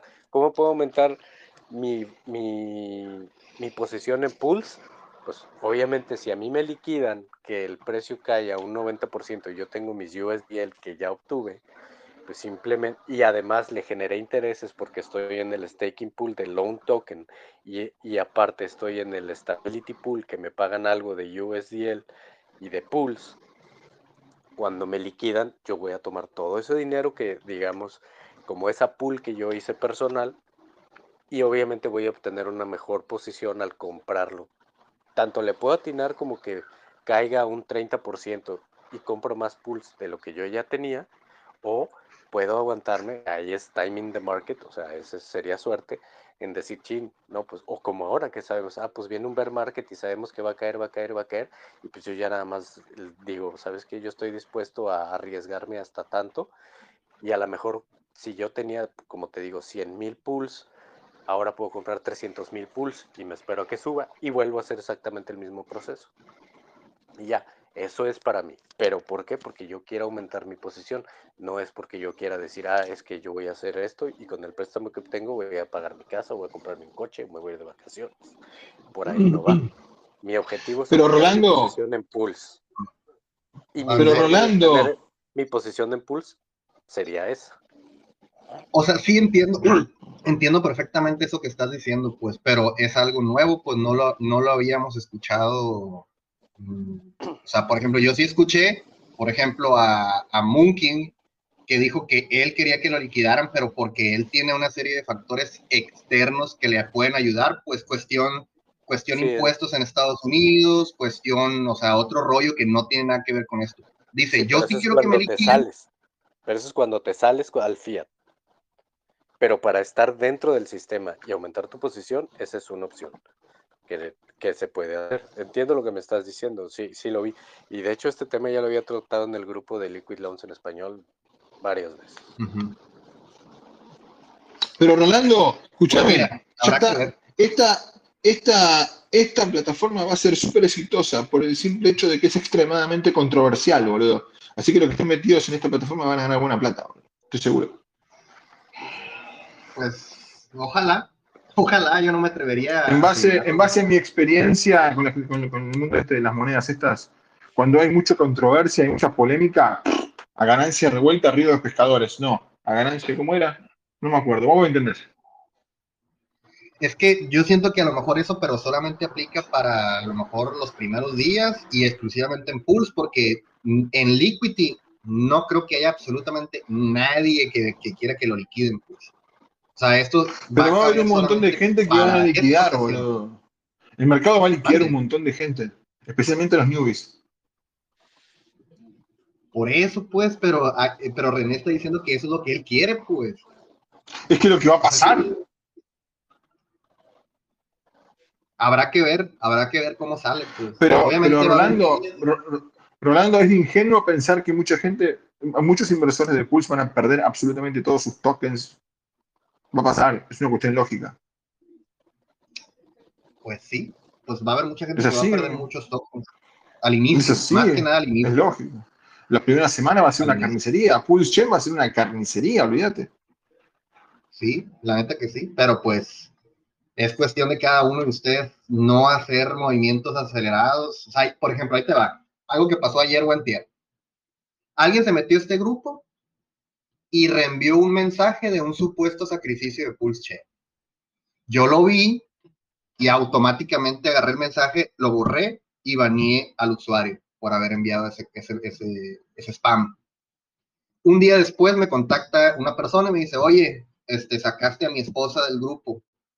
A ver, dije, déjame checar. Me fui y chequé los mensajes, vi que habían reenviado ese mensaje de ese supuesto sacrificio y le digo, pues sí la saqué porque mandó esto y, y, y es scam.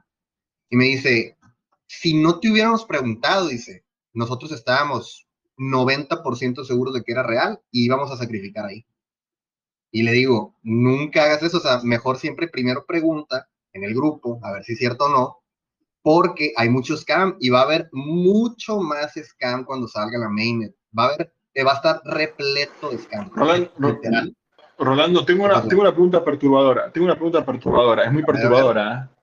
¿Hay gente que sigue sacrificando las direcciones de Richard o ya se terminó esa verga? Ya está. claro que sí siguen, claro que sí siguen. Yo no sé qué les pasa, güey. Pero es poco, son 10 dólares. dólares. Son 10 dólares. O sea, para que te des una idea. De Rolando, te hago una consulta. A ver, dime. Eh, tú decís que va a haber mucho scam una vez que, que salga la, la mainnet. Decinos, recomendanos cómo podemos hacer para, para defendernos. ¿Qué, es lo que no podemos te qué, lo en ningún sitio, ninguno, Por más que diga Pulse Chain, por más que diga Richard, por más que diga Hex, nunca conectes tu wallet Conectar, ningún lugar. Ninguno. y, los tokens, y los tokens, y los tokens que te regalen, y los airdrops. No, no, no, no, no, no. Si te llegan tokens a tu billetera que supuestamente vienen de la billetera de PulseX, del sacrificio, pues es completamente falso, es scam. Hay personas que saben cómo hacerle para que dentro de la, blockchain o dentro de Etherscan parezca que te están enviando desde la wallet del sacrificio de PulseX unos tokens, pero no es así, es scam. Y si tú vas a Uniswap o vas a PancakeSwap o en su caso vas a PulseX ya que esté la mainnet y agregas o importas ese token y le das permiso para que se pueda usar, automáticamente, ¡pum! Vaciada la cartera. Claro, Bianchi, te doy un consejo, Bianchi, te, sí. te doy un consejo con respecto al grupo. Eh, cuando pase eso, vos veas, bueno, mira qué interesante que es esto. Banca unos días, entra al YouTube de Rolando Criptos, metete en la última conversación que hace, seguramente va a aparecer ese tema. Y eso te van a decir que hay, que hacer. Más fácil, güey, mucho más fácil. Siempre que veas algo que parece muy bonito para ser real, es más, güey, cualquier cosa que veas de Pulse o de Hex o de PulseX, primero pregunta aquí en el grupo. Oigan, me pasaron esto. Así que sería no conectar la billetera a ningún lado que no sea seguro y averiguar antes y no importar ningún token. Eso sería las dos cosas. Por más que veas que te llegan tokens a tu wallet, jamás, jamás le vayas a dar permiso a algún, a algún AMM para usar esos tokens, porque automáticamente te van a hackear. Ok. Gracias, Rolando. Vale. Mira, aquí estoy viendo las, las transacciones de Pulse Chain. El último sacrificio se hizo hace dos días y fue de un Pulse Dogecoin. LOL. Mira, aquí te voy a pasar las últimas, las últimas, los últimos sacrificios son estos. Hay personas que sacrificaron. ¿Qué? ¿Hay gente que sacrificó qué? 400 hex, 800 dólares, 800 dólares hace 30 días. Esto fue lo. Pero esa, esa gente no, no, no va a recibir nada. Probablemente ya no van a recibir nada porque pues, la tasa ya está como, no sé, no sé cuántos miles de dólares de como, que como, dice, como dice Hidrógeno, lo hacen por amor al arte. oye, Rola. ¿Mande? ¿Qué onda, güey? Este, oye, ¿te podría molestar otra vez con eso? Porque sí, sí se me hizo muy cabrón que importando un token a tu billetera te ah. puedan hackear, güey. Este. Sí, güey. Este, entonces, dijiste que al conectarte a un AMM también e importando el token. Sí. Sí. Sí, o sea, si a ti el día de mañana te llega un token en Ethereum a tu wallet, ¿dónde lo vas a querer vender? Entonces, te llega un token extraño, tú dices, órale, mira, este token me acaba de llegar y vale 300, 400 dólares. Voy a ir a Uniswap a venderlo. Vas a Uniswap, importas el token con el contrato y le das aprobación a Uniswap de que use ese token y lo pueda gastar. Y en el momento en el que haces eso, haz de cuenta que le estás diciendo al token, vacíame la cartera. Literal, así funciona. Güey, me ha tocado verlo X cantidad de veces con gente que ay, es que me llegó un token, me metí a PancakeSwap, lo importé y me vaciaron la cartera. Y yo de que, güey, pero ¿por qué hay eso? ¿Por qué? Es que está cabrón, güey. ¿Sabes por qué? ¿Sabes por qué? Por avaricia, güey. Sí, sí. Porque tú te metes y ves que el token tiene un valor, digamos, no sé, te regalaron 500 tokens y los tokens en conjunto valen 20 mil dólares. Y dices tú, a la madre, güey, ahorita los va a sacar ya. Y así sin pensar, tu cerebro reacciona de una manera que no, no, no, no, no, no, no lo razonas bien. Pues. Y por eso hackean a tanta gente. Pero es una práctica súper común, güey, súper. Chale, porque ya no es una página patito, güey. Yo creía que las. No, no, no, es un token. Ajá, los scams se puede ver a simple vista, pero esto ya está bien elaborado, güey. O sea. Es un token, es un token y hay que ingresarlo a Uniswap, porque si lo tenés en la cartera no pasa nada, pero si haces ese trámite en Uniswap, ahí es cuando te vacían. Exactamente. Cuando lo quieres cobrar, te vacía. O en PancakeSwap o en el DEX que sea. O sea, no, no, no específicamente tiene que ser Uniswap. Y, y literal, son ejecutables que en cuanto, en cuanto conectas tu billetera y en cuanto importas el, el token, se ejecuta algo y... Así es. Así en segundos, güey, en milisegundos. Así, no, no alcanzas a hacer nada, güey. Así, segundos. Yo, yo ¿sabes qué? Pienso en, en, un rollo que puede ser ya medio psycho ya de mi parte, pero eh, si te das cuenta, todas las wallets están disponibles en una página donde aparecen todos los proyectos que se han sacrificado, ¿cierto? No se escucha ahí el amigo. Casi, casi no se te escucha. ¿Por ahí? ¿Por ahí? un poquito más, ya. ¿Por ahí? Ahí un poquito mejor. Ya no, es que te decía que eh, todas las wallets que han sacrificado en los diferentes proyectos, todas están disponibles. Tú vas a una página web donde aparecen todos los proyectos y aparecen todas las wallets que han sacrificado en esos proyectos. Y lo que vamos a tener que tener cuidado es que en donde hayamos sacrificado, saber que nos lleguen esos tokens. Porque se van a empezar a crear páginas falsas para poder claimear tokens. Lo que digo. El día de mañana se crea una página que se llama pulchainsacrifice.xyz. Empiezan a correr el rumor de que hay un sacrificio, la última oportunidad para entrar a Pulchain y va a haber gente que va a mandar dinero. No, no, solamente Así es. Te, hablo, te hablo, por ejemplo, de, Liquid Loans. Ya, sacrificaste el Liquid Loans. Alguien podría hacer una página falsa y colocar ahí claim. ¿Me entiendes? A, eso es lo que, claro. vas a tener que tener mucho cuidado, weón. Y es que esa es la otra, mira, la gente aquí en la, en, la, blockchain no se da cuenta que te pueden engañar de una manera muy fácil, muy, muy fácil te engañan. Te pongo un ejemplo, yo tengo un video ahí en YouTube, que ahorita si quieren se los voy a pasar, donde explico algunas maneras en las que te escamean o que te, que te sacan los tokens. y la más, la más digamos, mm, usada por esta gente es, te envían cierta, cierta cantidad de tokens a tu wallet, de un token que tú ni siquiera conoces, nunca habías visto y que obviamente tú no compraste, pero te lo, te lo, te lo mandan a tu wallet. Entonces, tú te metes a ver ese token y casualmente, fíjate, qué, qué casualidad, que en el nombre del token, o sea, en el símbolo, como quien dice, te ponen la página web. En este caso, vamos a decir el, ejemplo que yo me acuerdo. Me regalaron, de repente un día me llegó un token que se llamaba Vera. Vera, así, V-E-R-A. Y eh, la página era vera.io. O sea, te, te, ponen ahí fácil para que puedas entrar a la página, ¿no? Entonces, ¿qué es lo que pasa? Te metes a la página de, de Vera.io y te ponen una interfaz como si fuera PancakeSwap, como si fuera igualita, así, igualito como si fuera, como si te estuvieras conectando en PancakeSwap. Entonces, te pone ahí, conecta tu wallet, algo así.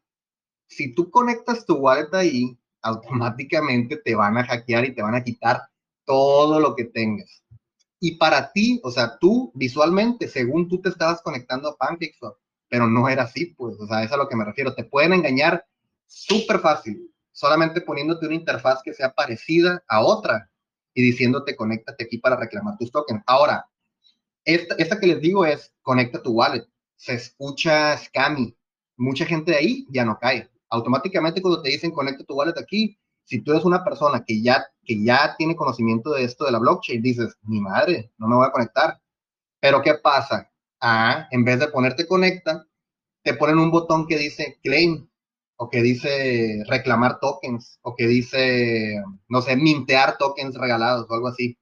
Entonces tú dices, ah, pues no hay pedo, le pico mintear y, no va a haber rollo, o sea, no, no, no me van a hackear. Y güey, claro que te van a hackear, es obvio. Pero pues, eso ya es cuestión de cada quien. O sea, yo les recomendaría, les digo, no conecten su wallet en ningún lugar, güey. Ningún lugar, güey cero. Y si es un token que dicen que es real y que es y que el otro, yo lo que haría sería hacer el claim con otra wallet a lo mejor, o no sé. O sea, yo la neta, esa es mi recomendación que les puedo dar. No conecten su wallet en ningún lugar, Punto. Ninguno. ¿Por qué? Porque igual, ya he visto eh, cómo se... Mande. Igual te digo, te digo, Rolando, con los tokens de Richard vas a tener para divertirte unos cuantos meses, así que... Por eso, ¿para qué se meten con otros tokens?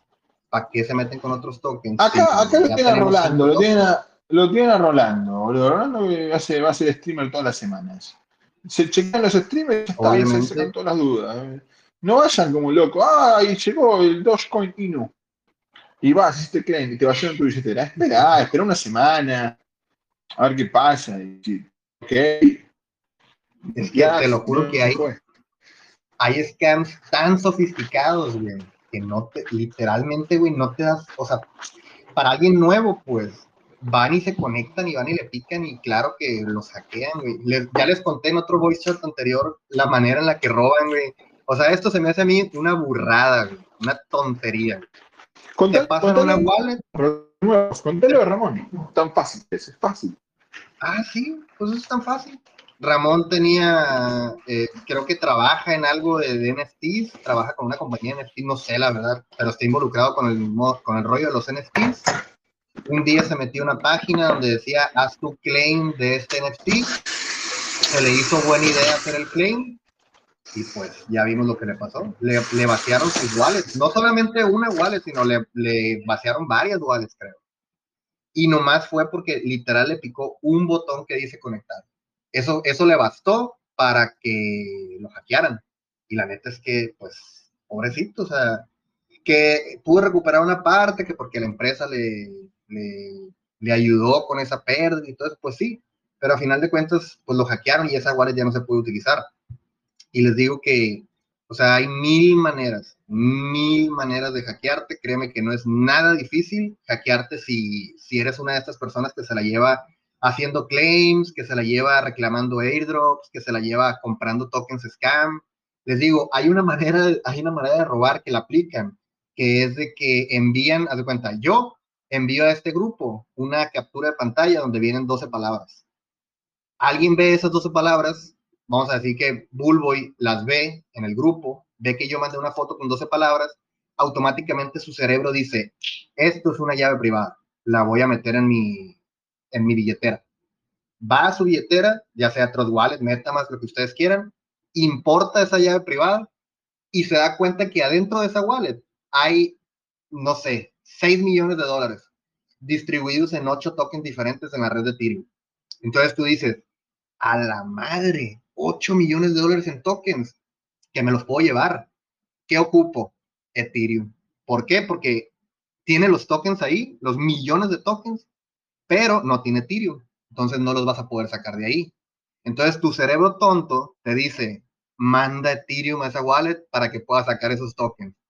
¿Qué haces? Vas y mandas 50 dólares en Ethereum y en el momento en el que ese Ethereum cae en la wallet, así, no pasa ni un segundo cuando automáticamente ya se redireccionó a otra wallet. Entonces, si esa, si esa captura la mandan a 80 grupos donde hay en total 100 mil personas y de esas 100 mil personas, 500 personas cayeron en esta trampa, pues a lo mejor 500 personas le mandaron 30, 50 dólares en Ethereum a estos hackers. Y no tuvieron que hacer absolutamente nada, literalmente no te hackearon, o sea, tú solo caíste en la trampa, tú solito.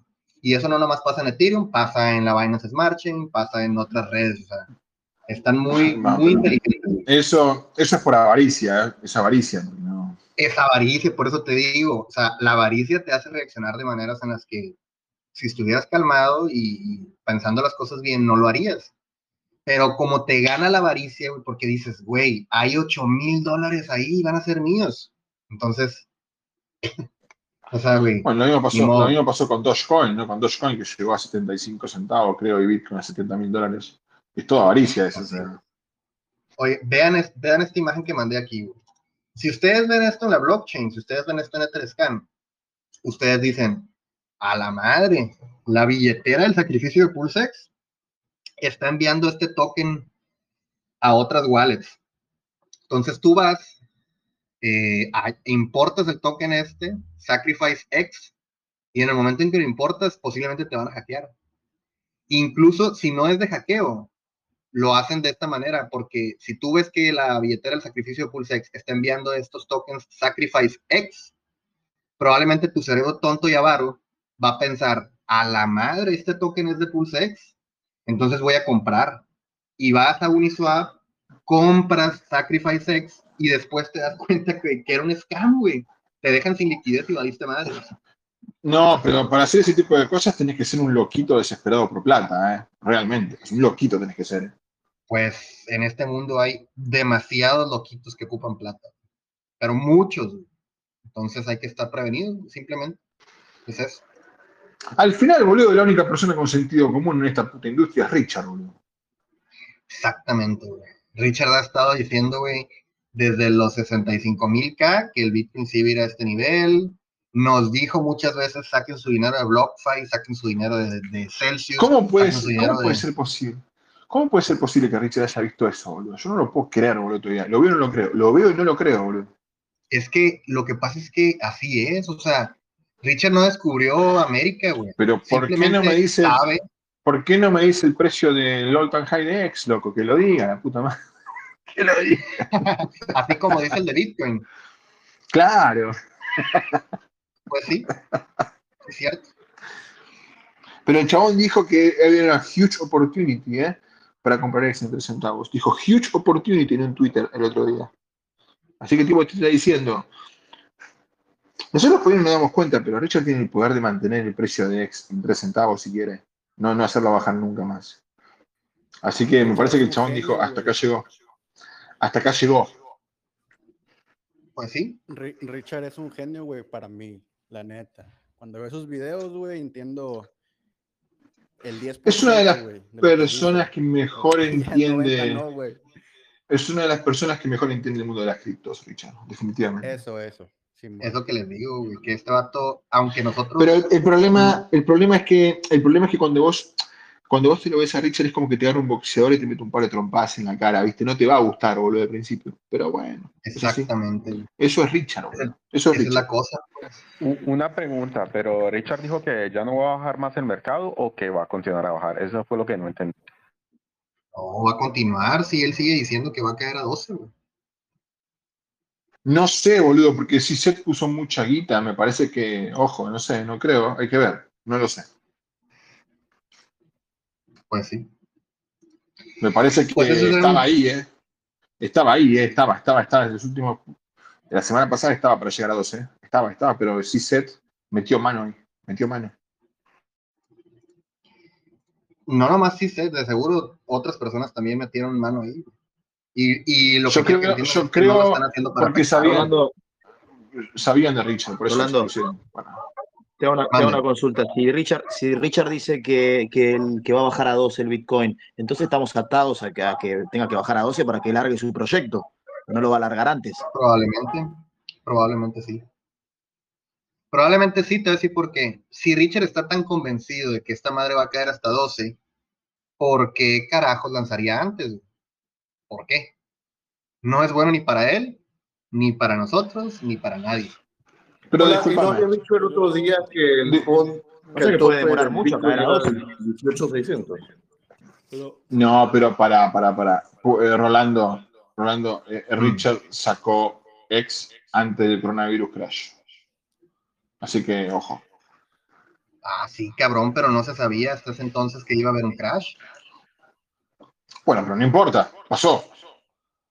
Sí, no, pero, Richard, Richard sabía esto, eh, ha analizado de otra forma que, que las bases económicas que, por ejemplo, uno también puede revisar, porque, eh, a ver, no, no, si uno sigue la connotación política, cierto, logística y económica que van de la mano, eh, también puede llegar que si todos los fundamentos que define, por ejemplo, por ejemplo, la Fed tú ya sabes que podría llegar un crash y eso hacer bajar el Standard Prof bajo los 2000 y eso hacer bajar a Bitcoin bajo los 10.000.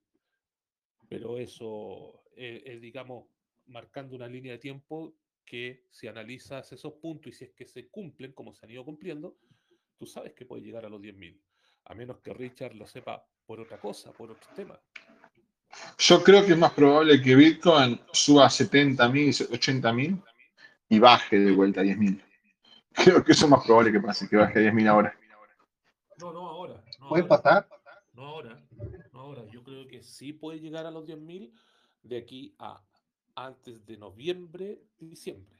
Si, si se siguen los mismos planes que se han ido cumpliendo con la Fed y que ha hecho, y además que ayuda a toda esta mierda que está pasando con, con los diferentes exchanges y, empresas de, de préstamo en, en cripto que están ayudando a Pero mucho más esta bajada de Bitcoin. El mercado sabe que la Fed va a seguir subiendo la tasa de interés, ya se sabe eso, que el mes que viene va a pasar eso. Ya todo eso es noticia vieja. Por eso, por eso, si, si llegamos a los, a, los puntos, a ver, la Fed quiere que el próximo año tener un 2% de, de, tasa de interés, lo, lo que hoy no, no, puede hacer. ¿Para qué? Para estabilizar la economía. Pero para llegar a eso, tú tienes que matar un elefante blanco. Entonces, eso va a significar una caída gigante para poder levantar e inyectar dinero a, empresas quebradas. No es lo mismo que, no, no un mercado quebrado, perdón, no empresa, un mercado quebrado. No es lo mismo inyectar ahora y financiar trabajadores que partir de cero, que es como lo que pasó con la burbuja inmobiliaria. Es exactamente lo mismo. Exactamente lo mismo. Entonces, se puede, está... se puede dar un Bitcoin bajo los 10.000. 0.37 está Hex ahorita. Yo coincido con Rolando que vamos a tener un bull run de, de, monedas en los próximos meses. ¿Qué que te diga? Sí lo vamos a tener, la neta, aunque, aunque no parezca. Créanme. Yo porque lo veo muy parecido, lo veo muy parecido a julio, julio del año pasado, ¿viste? Muy parecido. Mm, pues mira, algo así, pero pero en septiembre de 2020 absolutamente nadie creía que iba a haber un bull run, a pesar de que había pasado recientemente el halving, a pesar de que estaban todos los fundamentales buenos. Yo tuiteé y me puedo sentir orgulloso de esa madre de que yo puse, es la última vez que vamos a ver Bitcoin en cuatro cifras, o sea, 9.999 o para abajo y al 100%. Es probablemente nunca más se vean cuatro cifras. Nunca más se vean esos precios probablemente. Pero 12 mil sí, posiblemente. Pues hay que esperar. La neta, mm, pues no podemos hacer nada y no vamos a cambiar absolutamente nada nosotros. Solamente tenemos eh, que esperar y obviamente sí, pero, tiempo. Pero si Seth, sí, pero si Seth le dijo al mercado, ojo que estoy yo. Si Seth le dijo al mercado y Seth y sus amigos le dijeron este fin de semana, estamos nosotros, chicos, ojo. Así que no sé. Sí, como les digo, o sea, es que de aquí a la salida de la mainnet, lo mejor que pueden hacer es o ahorrar, como dijo Gustavo, de aquí a diciembre y a lo mejor en diciembre hacer una compra fuerte de cripto, o a lo mejor meterle DCA de aquí a diciembre, si es que tienen el cash flow y pueden darse el lujo de seguir metiendo dinero. Y si no, esperar solamente, o sea, no, no hay más que puedas hacer, porque les digo, yo a veces aplico la de, por ejemplo, tengo ahorita, no sé, 30 mil tokens de X token y sé que el mercado va a bajar más, o por lo menos eso me imagino.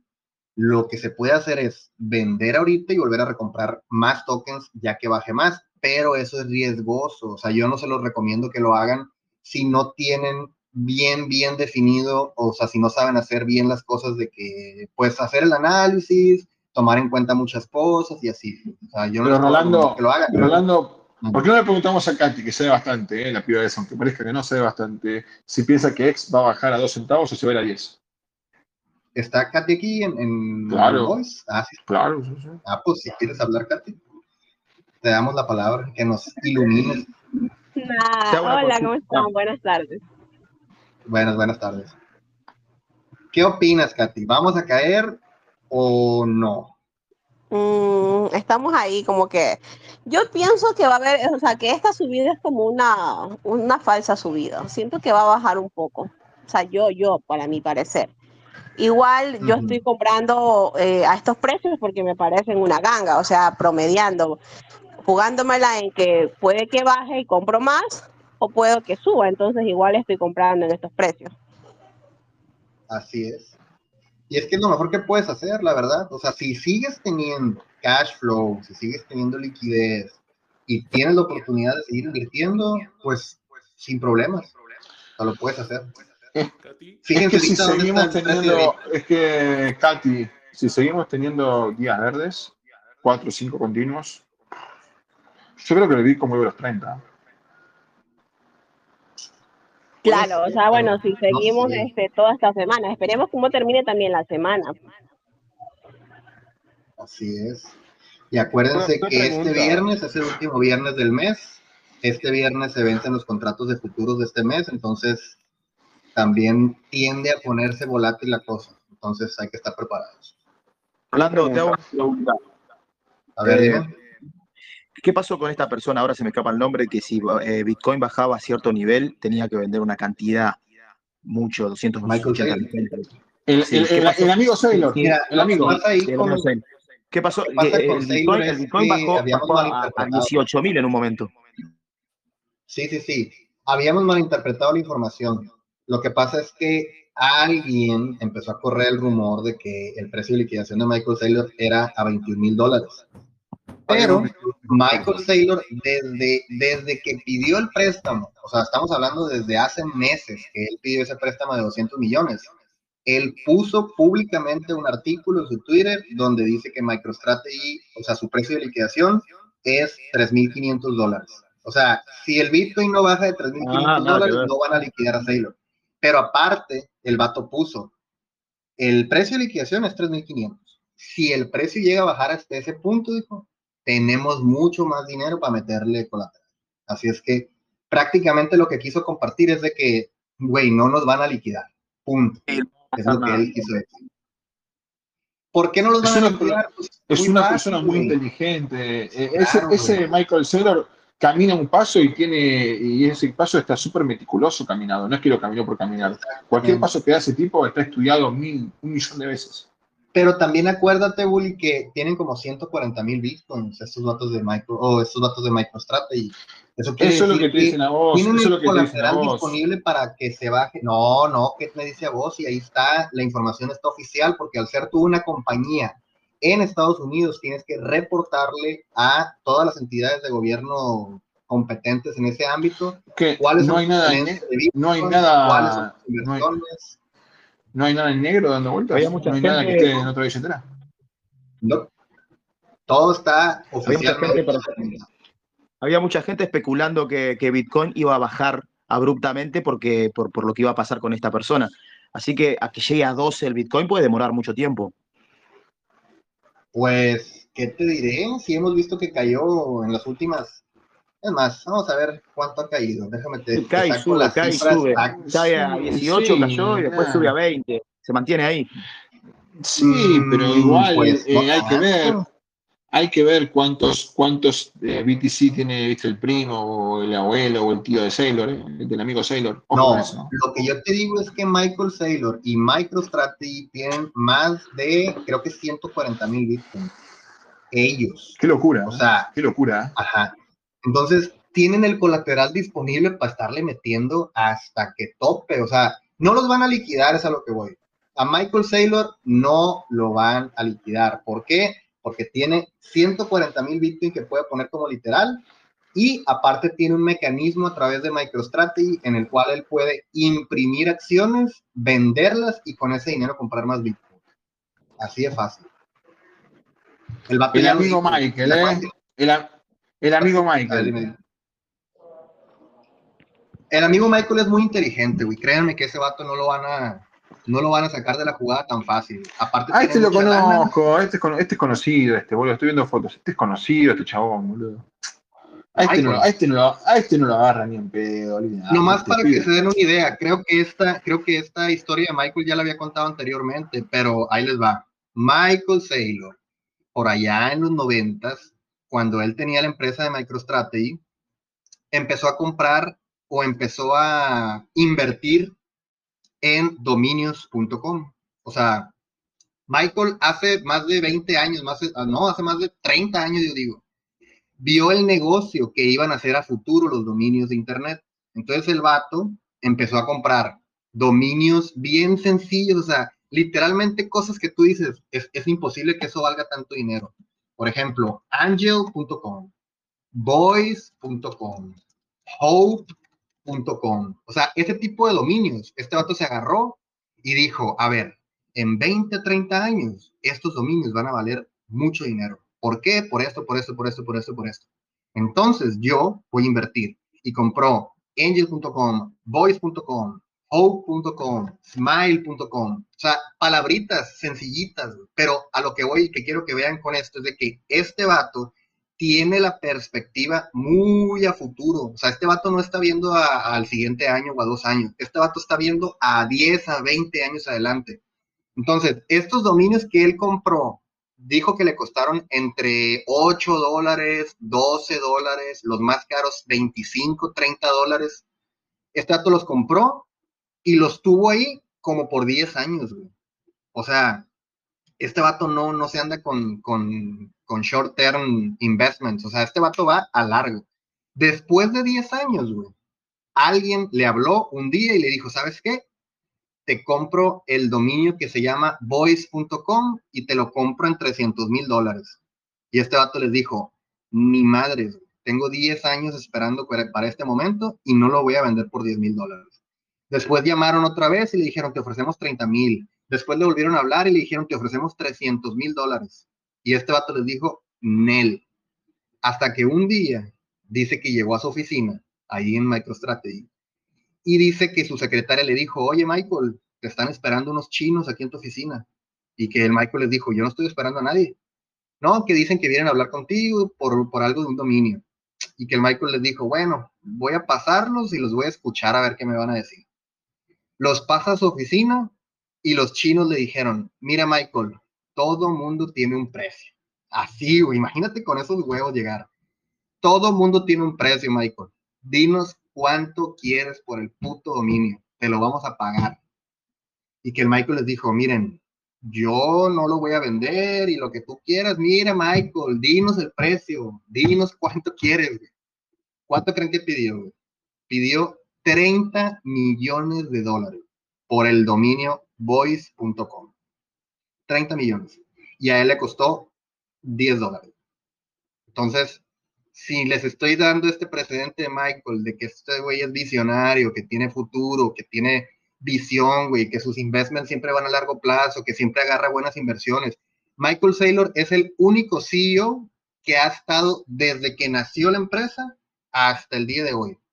Las empresas por lo general van cambiando de CEOs. Ya hemos visto como, no sé, de repente el CEO de Apple es este vato y de repente a lo mejor ponen a otro. Apple tenía uno, luego lo cambiaron. Empresas así pues tienden a cambiar de CEOs. MicroStrategy es la única empresa que ha tenido el mismo CEO desde hace como 30 años.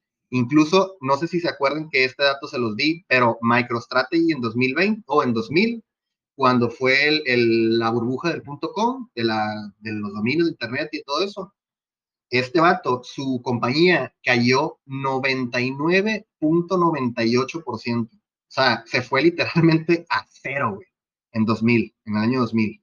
Y fíjense dónde está ahorita. O sea, bueno, solamente les quería comentar de eso, pues de que este vato es visionario, no lo van a liquidar, tiene suficientes bitcoins como para seguir metiendo colateral hasta que se le hinche un no. Entonces, pues nada, o sea, no lo van a liquidar y esa información que yo les había compartido en ese voice chat de que su precio de liquidación era 21 mil, era falsa. El precio de liquidación es 3.500. Claro, ese precio jamás lo van a liquidar. Aparte, como lo acabas de decir, claro, aparte como lo acabas de decir, Rolando, este es un visionario. O sea, él no piensa en simplemente un año, dos años, él piensa a largo plazo y piensa en grandes cantidades, o sea, no, no se conforma con mínimos. Pero todos nosotros sabemos, todos nosotros sabemos que cada, Bitcoin va a valer un palo verde acá 10 años, o sea, 10, 15 años, no importa. No tenés que ser un visionario para darte cuenta de eso, boludo. Exactamente. no, pero, no es porque sea bueno o malo sino porque son no, millones Pero, güey, ocupas ser una persona visionaria y con muchos huevos para meterle 300 millones de dólares a un, a un Bitcoin en 2020, güey. El vato, acuérdate que eso fue lo que hizo, güey. La primera compra de Bitcoin que hizo, Michael, antes?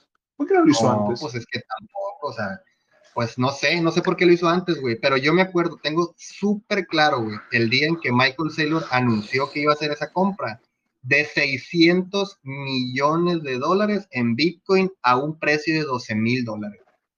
O sea, el vato compró, güey, el DIP machine, literal. ¿Y cómo lo compró? ¿Quién se lo dio? Binance, ¿con, quién lo compró? No, este vato tiene, tiene su gente, güey, fíjate, porque esto es, información que no muchos saben y es, es importante saberla, güey.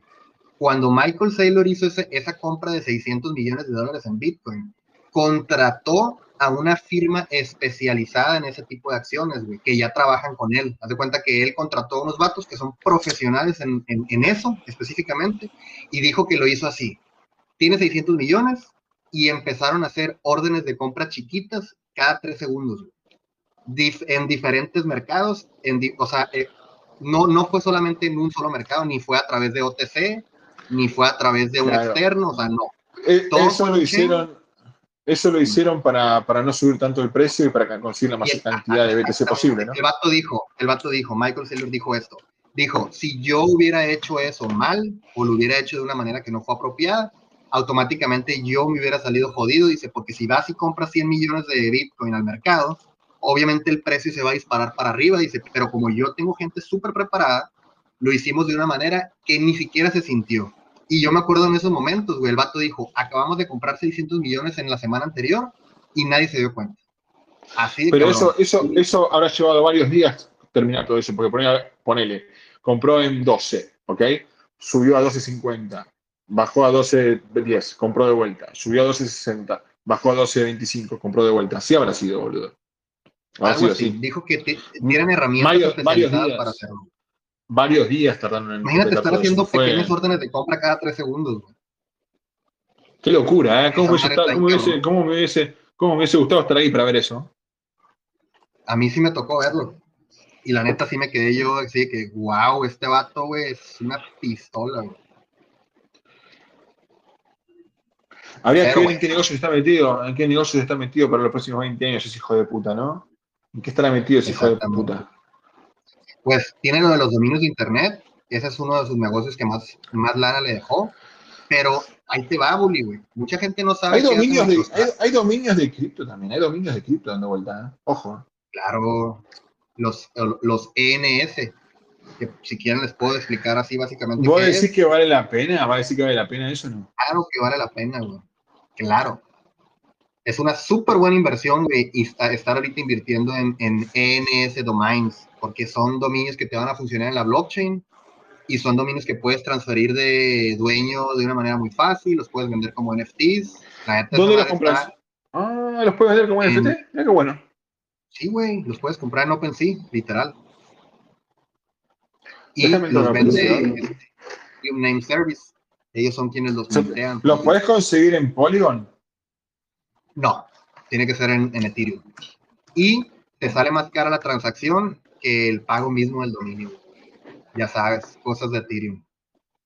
Bueno, a lo mejor ahorita no, porque la red. ¿Por qué no tiras, por qué no tiras un poquito, por qué no tiras unos ejemplos? A ver, tenemos unos ejemplos. Güey, no sé, ya se los pasé yo aquí, güey. 666.eth. ¿Cuánto crees que se haya comprado? No tengo idea. ¿Cuánto crees que hayan pagado dinero, güey, por ese cochino dominio? Más de 50 ¿10 palos verdes?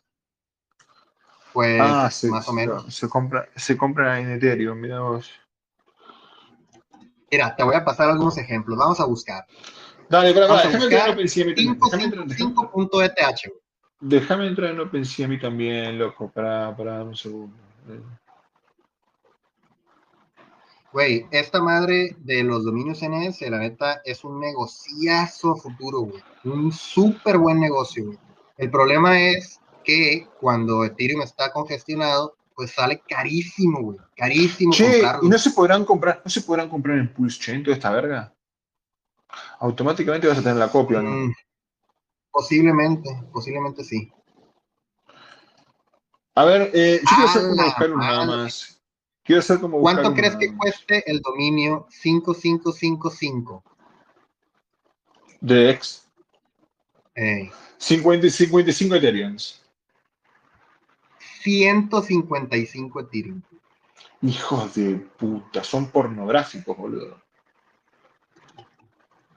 ¿Cuánto crees que cuesta? O sea, hay, hay, hay mm, dominios, güey, que dices tú. ¿Cómo, o sea, cómo es posible, güey, que valgan tanto, güey? Pero sí hay, güey. O sea, esto es un ¿Cómo lo buscas? como los ¿Cómo lo buscas tú? fueron, una, fueron una buena inversión en los 2000. Estos dominios NS son una súper buena inversión a futuro. Ah, NS, NS, N, NS. Smile.ethereum, 18 Ethereum de precio, güey. No mames, güey.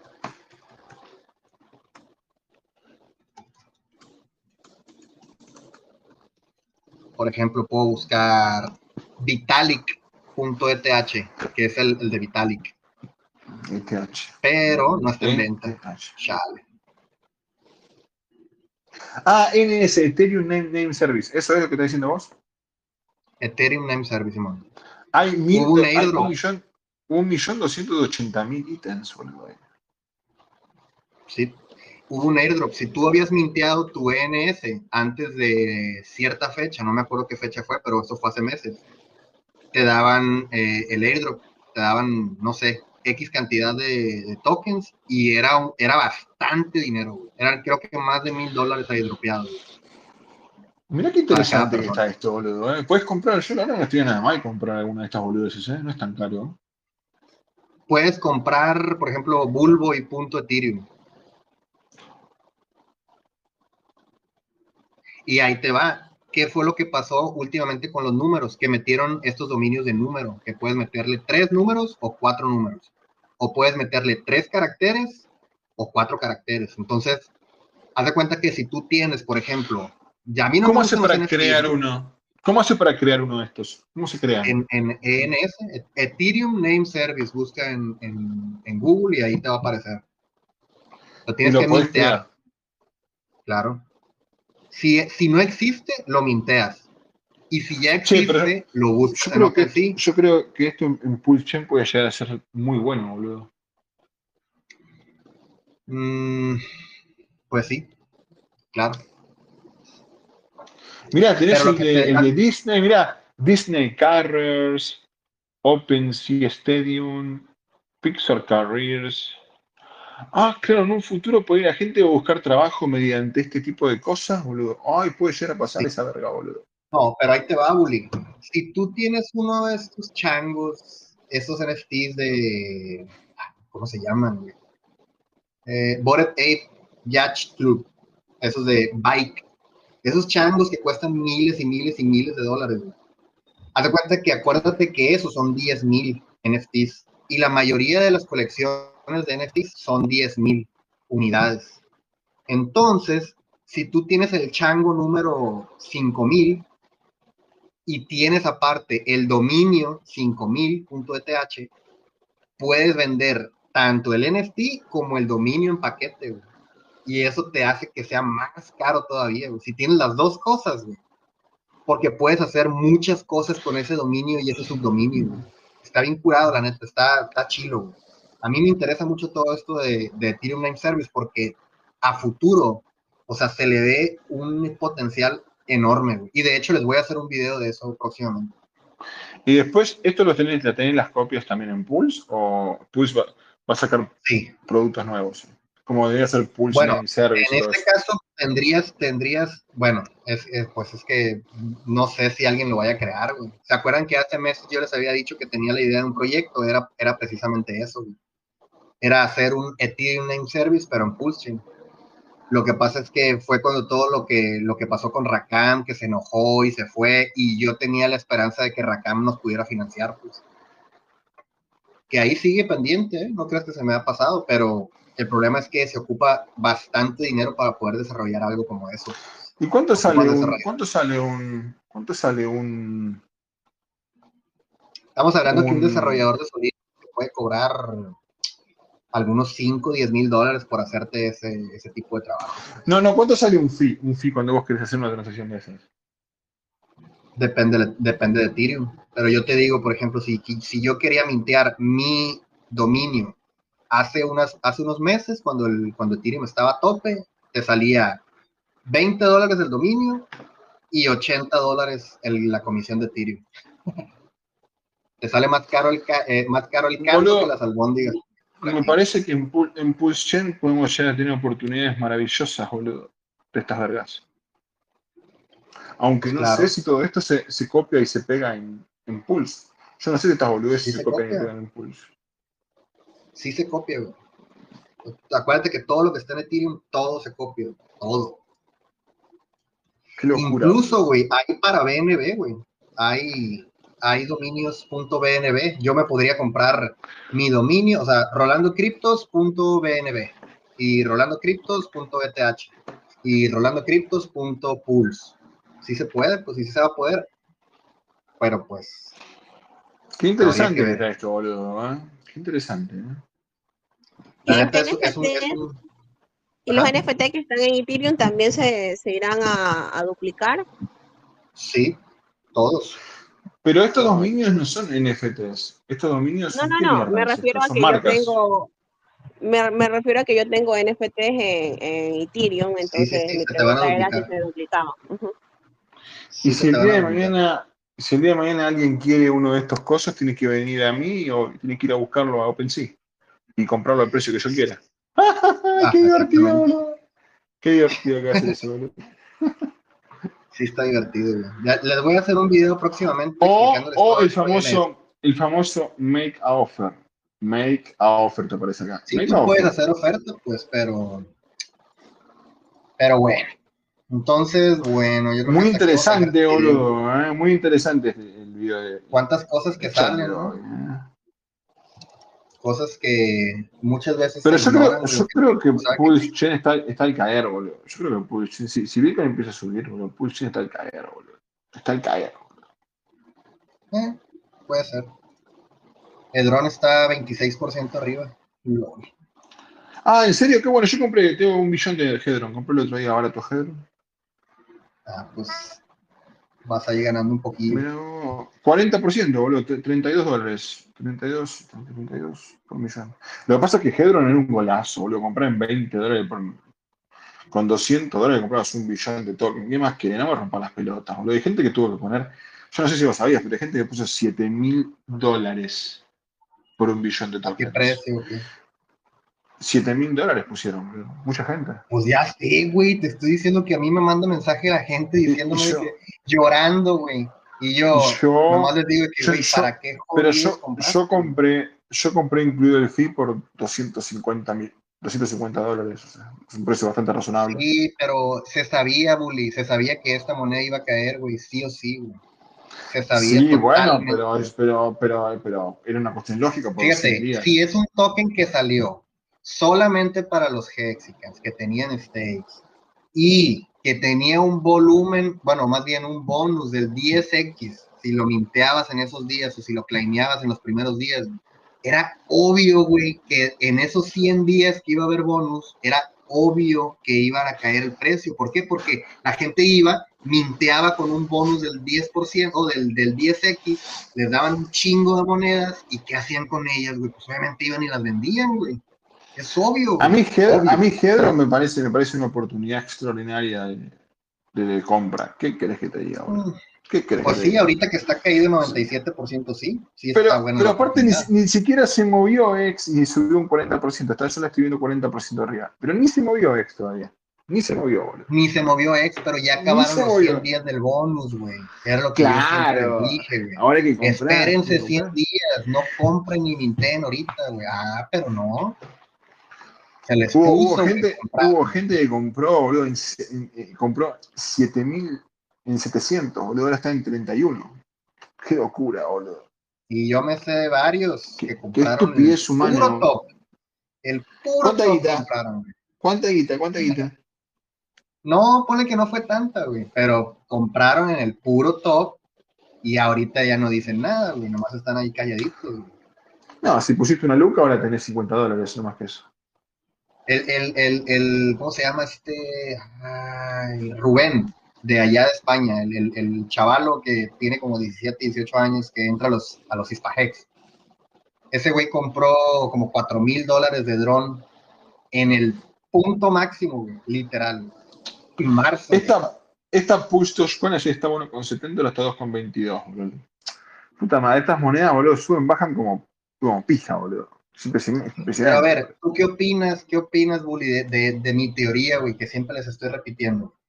Si empiezan a salir cada vez más y más y más y más tokens que se cuelgan de Hex, güey, literalmente nomás son para Hex.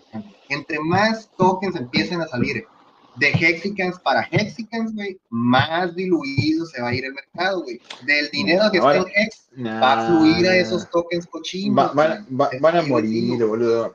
Van a morir todos esos tokens. Van a morir. Muchos van a morir. Muchos. Pero bueno, cada quien se arriesga con No, no es que, no puedes comparar, no puedes comparar Pulse con el Smart Contract X. Es como querer comparar, no sé, una borrea, boludo, de 60 años. Ni el de Drone, ni el de Maxi, ni el de Team, ni el de Base, ni, ninguno de esos contratos se va a comparar nunca jamás con el contrato de Hex. Yo lo veo así, boludo. Yo lo veo X es King of Defi y, y Pulse es The Heart of Defi.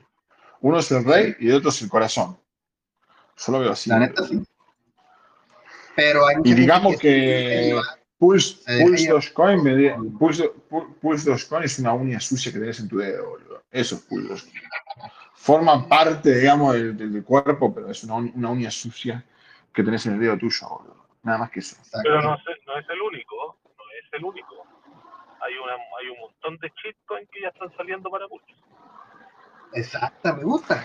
y, pero, pero, eso, pero eso lo dijo Rolando. Por, por, por, estadística, el 90% de todo eso va a morir. Por estadística. Exactamente.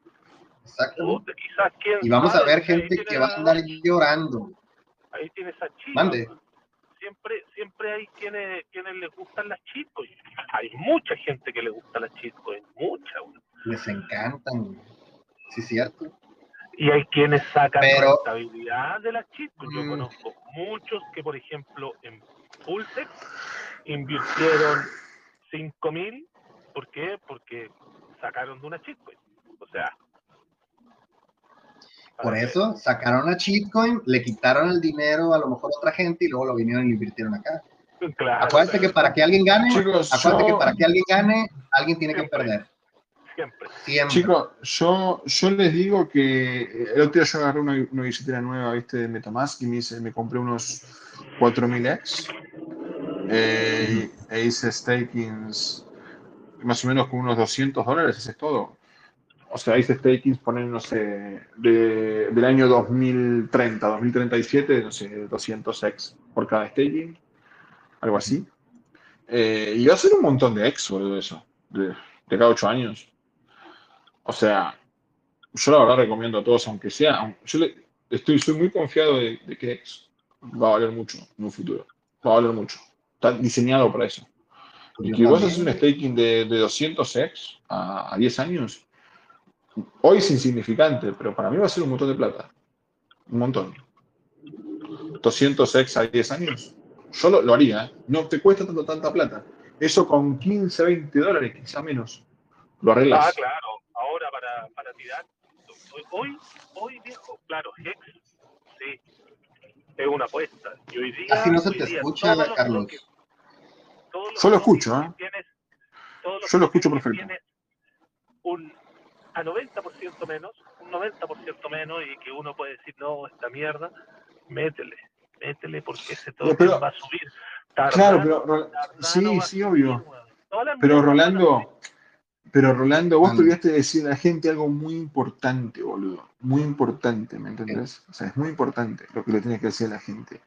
Que vos, con 500 dólares, Hoy te puedes comprar, por, no sé, 14.000 X. Con 550 dólares te puedes comprar 14.000 X. ¿Me entendés? Y eso, esos mismos X tenías que poner 7.000 dólares, no sé cuántos, hace 7 meses. ¿Me entendés? Claro. O sea, aprovechen la oportunidad, boludo. En vez de pagar 6.000 dólares, estás pagando 600. Estás pagando más del 90% menos de lo que valía hace 7 meses. Olvídate de que llegue un centavo. Olvídate de todo eso. O sea, vos, si tenías que hacer lo mismo que vas a hacer hoy, tenés que, tenés que poner 10 veces más de plata. En vez de poner 500 dólares, tenías que poner 5.000, 6.000, 7.000, no sé, más, no me acuerdo. Ahí está la oportunidad, boludo. Sí. Ahí está la oportunidad. Hoy es cuando, todos estos meses que quedan antes de que comience a subir, porque la subida va a ser feroz, weón. Feroz. Y claro, y más que todo que los fijos, o sea, los, están súper, súper accesibles para hacer hasta los staking y todo.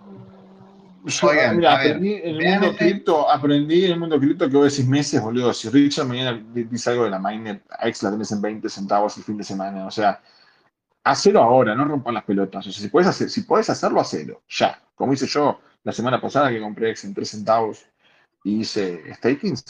Hice unos 10 stakings, ponele de 2025 a 2037, algo así. Oye, Bully, ve el enlace que les mandé métanse ahí, por favor.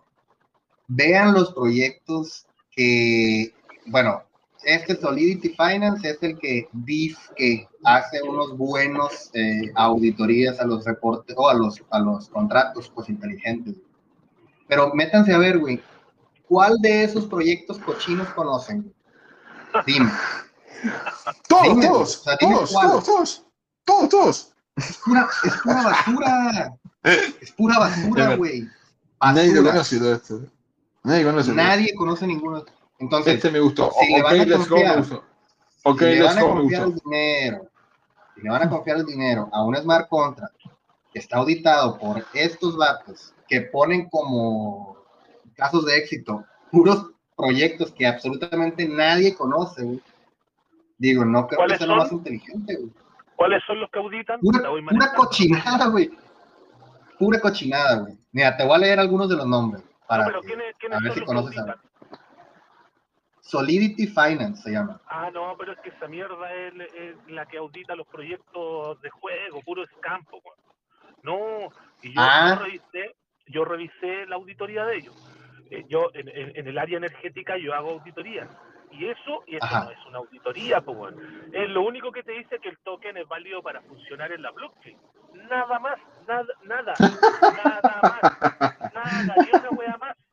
Y les pagan, weón, 10 mil dólares. Yo, yo debería dedicarme a eso, weón. Es, es una mierda, te demoras 30, 40 minutos porque es un copy-paste de otra información, le cambias el nombre del smart contract y el nombre del proyecto y se acabó bueno, ahí te va.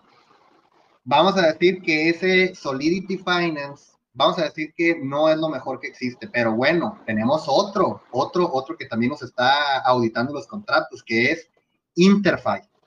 Te metes a la página de Interfi, te metes a su portafolio de auditorías y te vas a dar cuenta de lo mismo, güey. Ve, los proyectos que están aquí. Unicorn, Pink Lock, Nut Game, Flocky Code, Squidoshi, Rocky Inu. Güey, esta es pura mierda. Pura mierda. Punto, güey. Le gusta a quien le guste, esos, esos tokens son pura basura, güey. Y estas dos auditorías que hicieron estas dos empresas, para mí, no, o sea, no, no, no me gusta, güey. Y les informo que estas dos compañías son las que hicieron las auditorías para Maxi. Y probablemente estas dos compañías van a hacer las auditorías para Team y para Base. Entonces. A, mí, a mí el que hasta el. I'm just saying. el que me sigue gustando hasta el minuto, pero, pero todavía no lo reviso el 100%, es Bank X, que. y, neta, y netamente le entrega un poco de valor, porque tampoco, digamos, que, que que lo he filtrado al 100%, que es auditado por la misma empresa que audita GEC. La misma. Mm, pues está bien. Certic, por ejemplo, Certic es, es, es, una firma que es reconocida. Si a mí me dices que Certic te auditó tu contrato y está bien, posiblemente me dé mucha más confianza que este Solidity Finance. Porque hay, hay, hay, auditores que son reconocidos. Sí, sí, pero Solid, el que acaba de decir, tiene un historial negativo con un montón de, de proyectos de juegos que fueron scam. Scam, pero mal. Mal.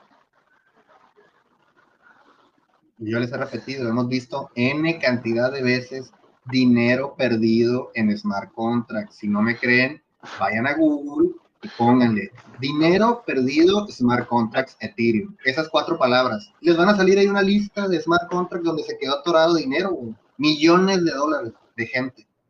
¿Por qué? Porque eso es una auditoría apropiada, güey, punto.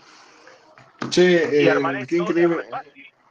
Es re fácil. Hay páginas web que tú armas tu token tu plataforma y todo es gratuito, gratuito, todo, todo. Tú dices cuántos decimales quieres, eh, 18, listo.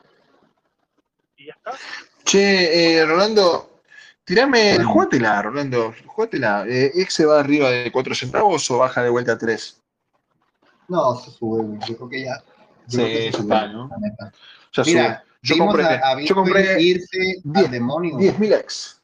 Compré 10.000 X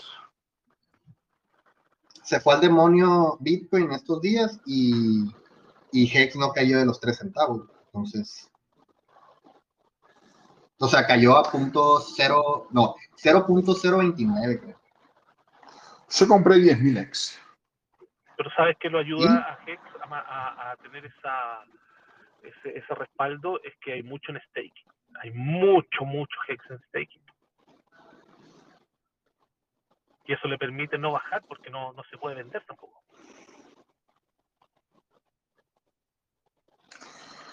Pero está bueno que sea eso, está bueno. Yo no estoy, yo estoy totalmente de acuerdo con que pase eso. Ah, sí, sí. Porque. no, pero sé lo que pasa, yo hubiera tenido todos mis ex líquidos, yo los hubiese vendido todos a la mierda. Olvídate.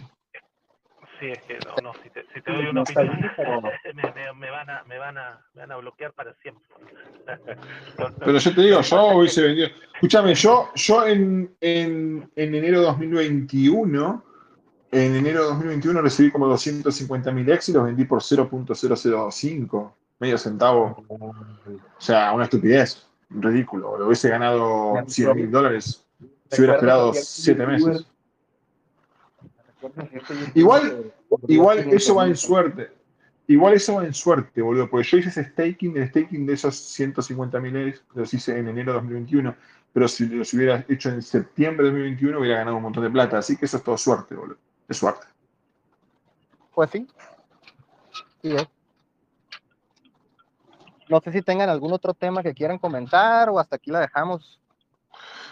Volvamos más adelante cuando tengamos un, un emergency, emergency meeting. Les voy a dejar el. Hoy estamos a lunes, boludo. Para, para el viernes falta un montón, todavía pueden pasar millones de cosas. ¿Cómo? ¿Cómo? Puede pasar de todo. Vamos a ver a Richard comprando más cosas. Oigan, hasta aquí le voy a dejar la grabación entonces, porque me tengo que ir. Les voy a dejar ahí la grabación al rato en YouTube y en, y en Spotify, para que la puedan escuchar. Dale, pa, dale, pa, dale. Ya está, joven. Cuídense. Gracias.